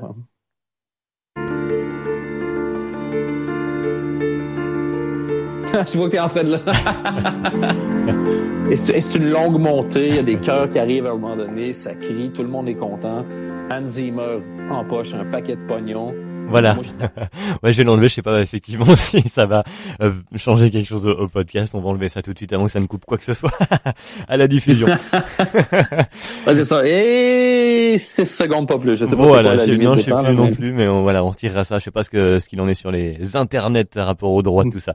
Euh, bah, écoute, merci en tout cas Dan euh, d'être passé. Je ce sera avec plaisir qu'on parlera parce qu'à mon avis, on n'a pas fini de lire le livre des échecs de Dan. Et euh... oh que non il écrit des nouvelles pages toutes les semaines. Et nous, nous qu'on rappelle. Alors, il y a le Patreon si on veut évidemment suivre l'aventure de ce bouquin. Il a un titre ou pas déjà? Non? Non, mon titre en général, c'est ça. C'est un des un, Un autre truc, un autre des trucs que j'ai mal fait, c'est que moi, en général, mes titres, je les trouve toujours à la fin de ce que j'écris. Et donc, euh, j'avais peut-être pas pensé à tout ça. Donc, euh, pour l'instant, ça s'appelle juste euh, pas en fait. Ça s'appelle le, le, nouveau livre de Dan 8 heures par jour pour écrire, voilà. Exactement. Très bien. Que, ah, by the way, je tiens juste à préciser, jamais je me suis assis 8 heures par jour pour écrire, j'y arrive absolument pas. Moi, je, je, moi, je fais des sprints. Je vais être capable d'écrire genre une heure, une heure et demie de suite, puis après ça, c'est mort. Et si j'arrive à faire trois séances d'une heure et demie dans une journée, c'est une bonne journée, là. Sur la création littéraire. Après ça, j'ai d'autres boulots, puis je fais ce que j'ai à faire. Mais de me dire, mettons, je vais écrire pour le livre aujourd'hui, c'est ça.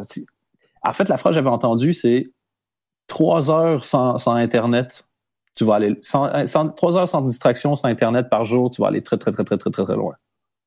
Mais c'est vrai que oui, on y passe un temps euh, fou.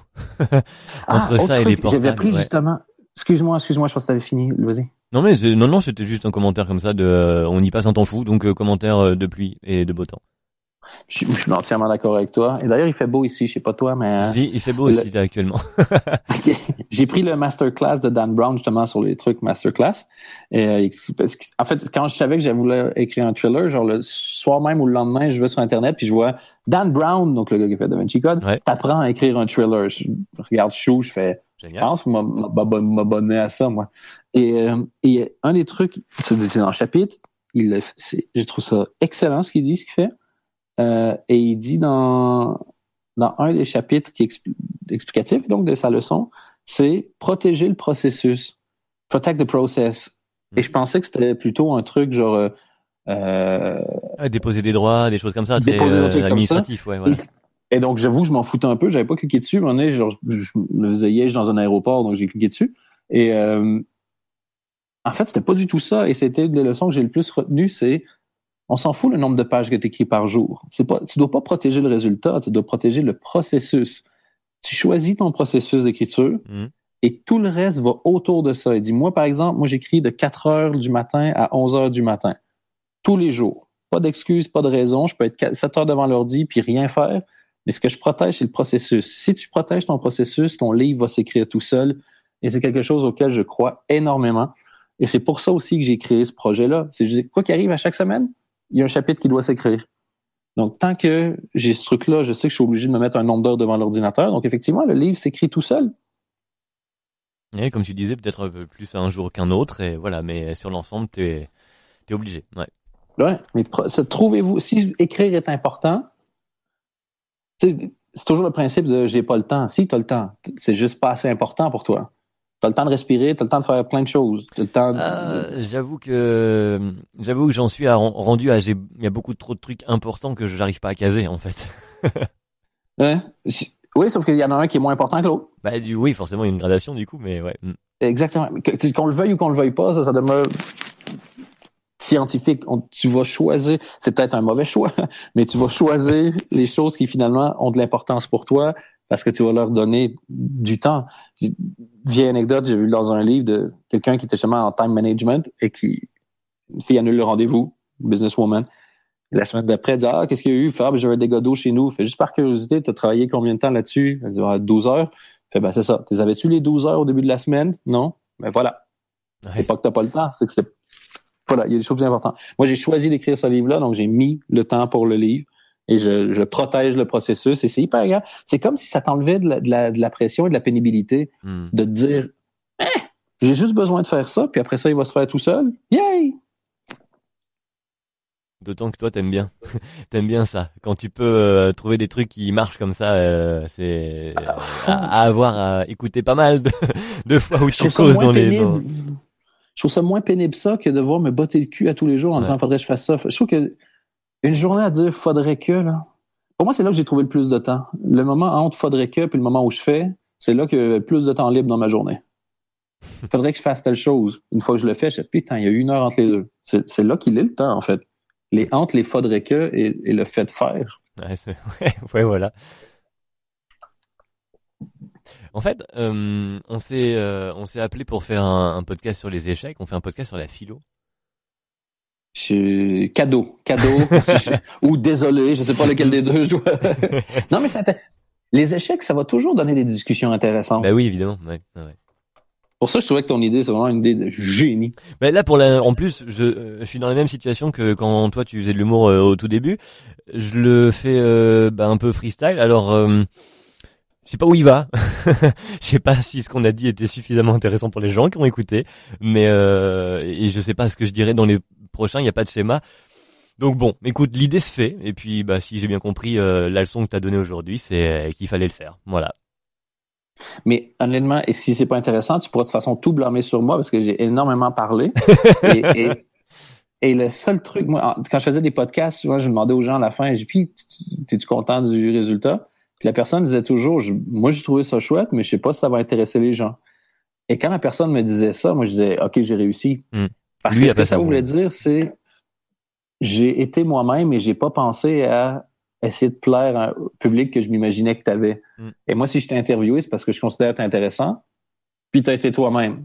Donc j'ai gagné. Tout le monde a gagné. Euh, Dan Gagnon, j'ai une question. Mm-hmm. Est-ce que tu as passé un bon moment?